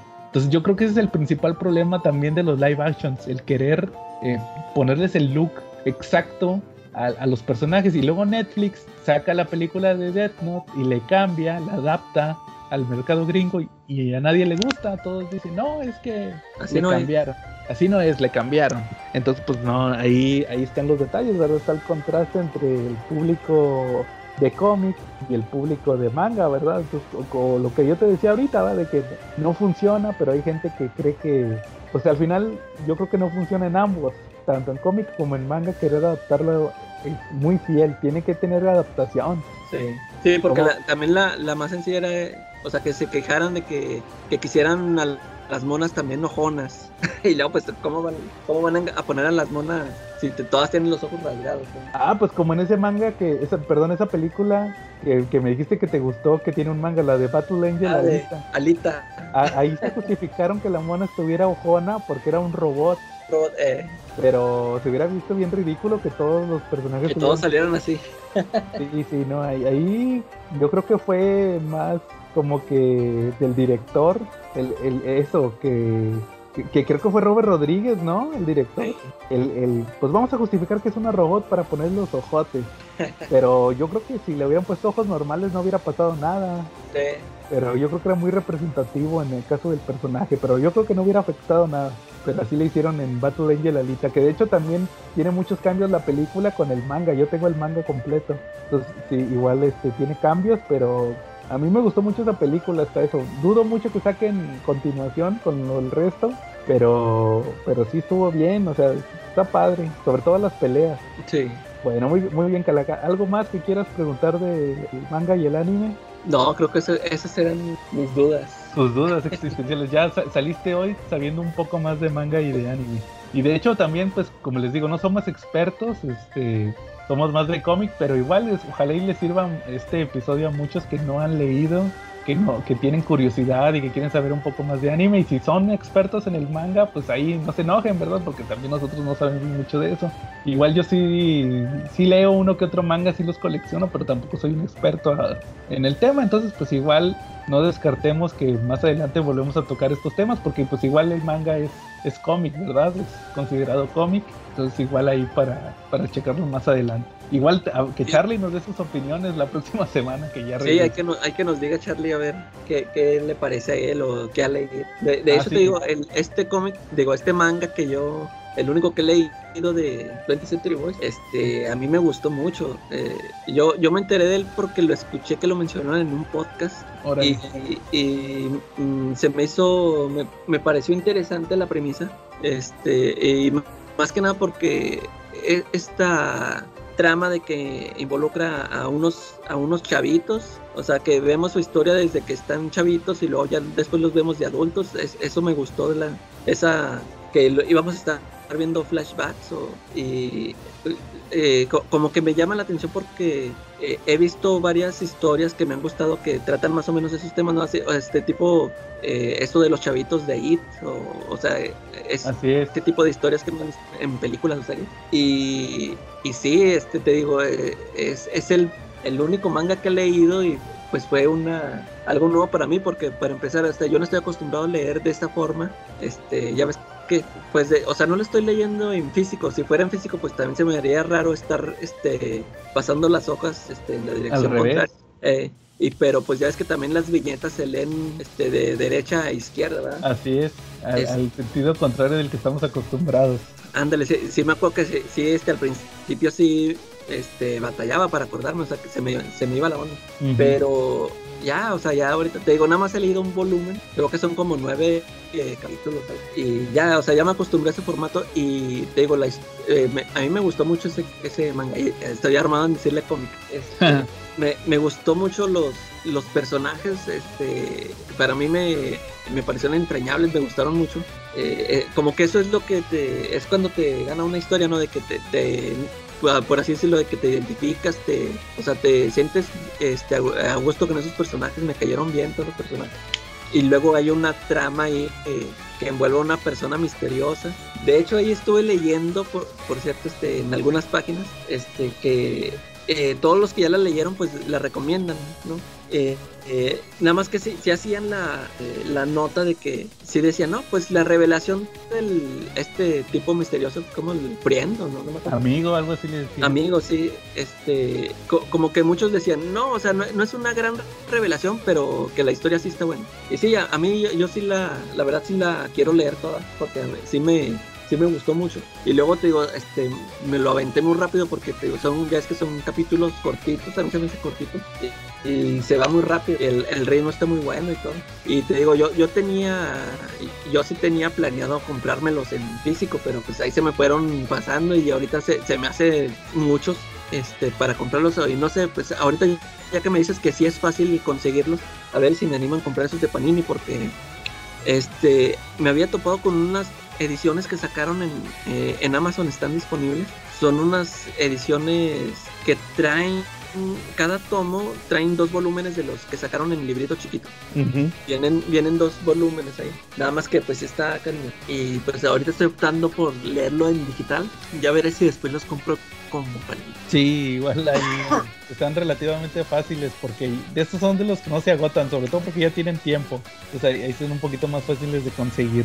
Oye, y también, nada más para terminar, también iba a comentar de cuando, ahorita que decías de Panini, que yo creo que voy a retomar el tema del manga cuando tenga mi episodio de ñoños contra geeks, el origen de la inmundicia, cuando salga la tómbola, porque sí hay muchas cosas de los eh, otakus que me molestan, sobre todo ahorita que mencionabas a Panini, que por ejemplo me cae bien gordo que Panini pone ahí un anuncio de que una publicación de Panini Manga y dice que amigos, hoy vamos a anunciar un manga nuevo y en, un minuto ya se llenó de 100 comentarios de Panini, Panini, trae este manga, trae este otro, ¿va? y ponen sus mangas que nadie conoce.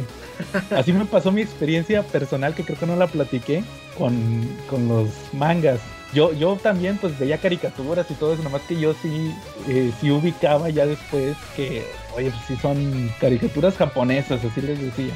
Y luego ya me enteré de las convenciones que eran de anime, y eso sí me molestaba porque, por ejemplo, que, vas a una a un local y dice este eh, Pedro Comics, eh, Juan Comics, y no venden cómics, venden puras mangas, puros pósters y piratería. ¿eh? Entonces eso sí me molestaba. Y sí, pues, pues, de hecho, esas convenciones las anunciaban como convención de cómics, ¿no? Ya apenas hace, ya después de tiempo, ahora sí decían que era convención este de, de manga y de anime. Sí, claro. Y, resulta que ahí, este, lo que decía, ya me fui enterando de que no, pues están los man, el, el anime tal y el anime tal. Y ya cuando me acuerdo que cuando entré a la prepa me tocó con conocer otakus ya así tal cual, no, que yo soy otaku, ¿va? Y no, que aquel es otaku. Y te hablan de mangas que, animes que yo en mi vida había escuchado, ¿va? Y yo, ¿y eso qué es o qué? Con sus nombres en japonés y todo eso, bien, bien underground, ¿va? Y eso.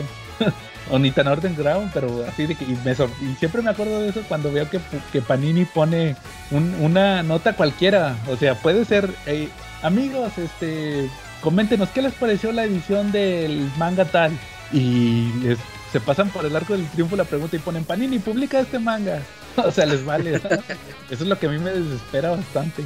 Pero bueno, ya. y, luego, y, luego hay estos este, otakus hardcore que, de los que mencionan, ¿no? Que yo veo mis series en su idioma original, sin subtítulos. ah, eso sí, también. Este, yo prefiero verlos en español, no, no, me. Como que me desespera este, escuchar su idioma original, aunque sea con subtítulos, porque eh, ya ves que el personaje está haciendo que o sea, una dura un minuto hablando y luego el subtítulo es muy corto. Eso me, eso me desespera. No, yo, yo, a mí me pasa lo mismo que con las series en inglés. Sí, este, si ya lo vi en su idioma original, ya se me hace muy difícil verlo en español. Y viceversa, si ya lo vi en español, pues ya lo sigo en español, ¿verdad? Entonces, eh, eso sí me, sí me pasa mucho, que también vamos a hablar de eso cuando salga el episodio de doblaje. Entonces, ah, este, igual, eso, eso sí me ha pasado. No, yo sí, yo sí lo puedo ver en japonés, pero con subtítulos, o sea, ya sin subtítulos ahí sí, no, no manchen. sí están bien bañados. Bueno, muy bien, Calaga. Entonces, este, si no hay nada más, estuvimos Joe Koku y la calaca Bison. Y Charlie sabe para dónde anda. Saludos a Charlie. Ya regresa Charlie. A, a ver, a ver si la si en la tómbola el próximo tema sale algo que, que le llame la atención a Charlie. A ver si regresa. Si, nos, si se digna de presentarse. Muy bien, Calaca.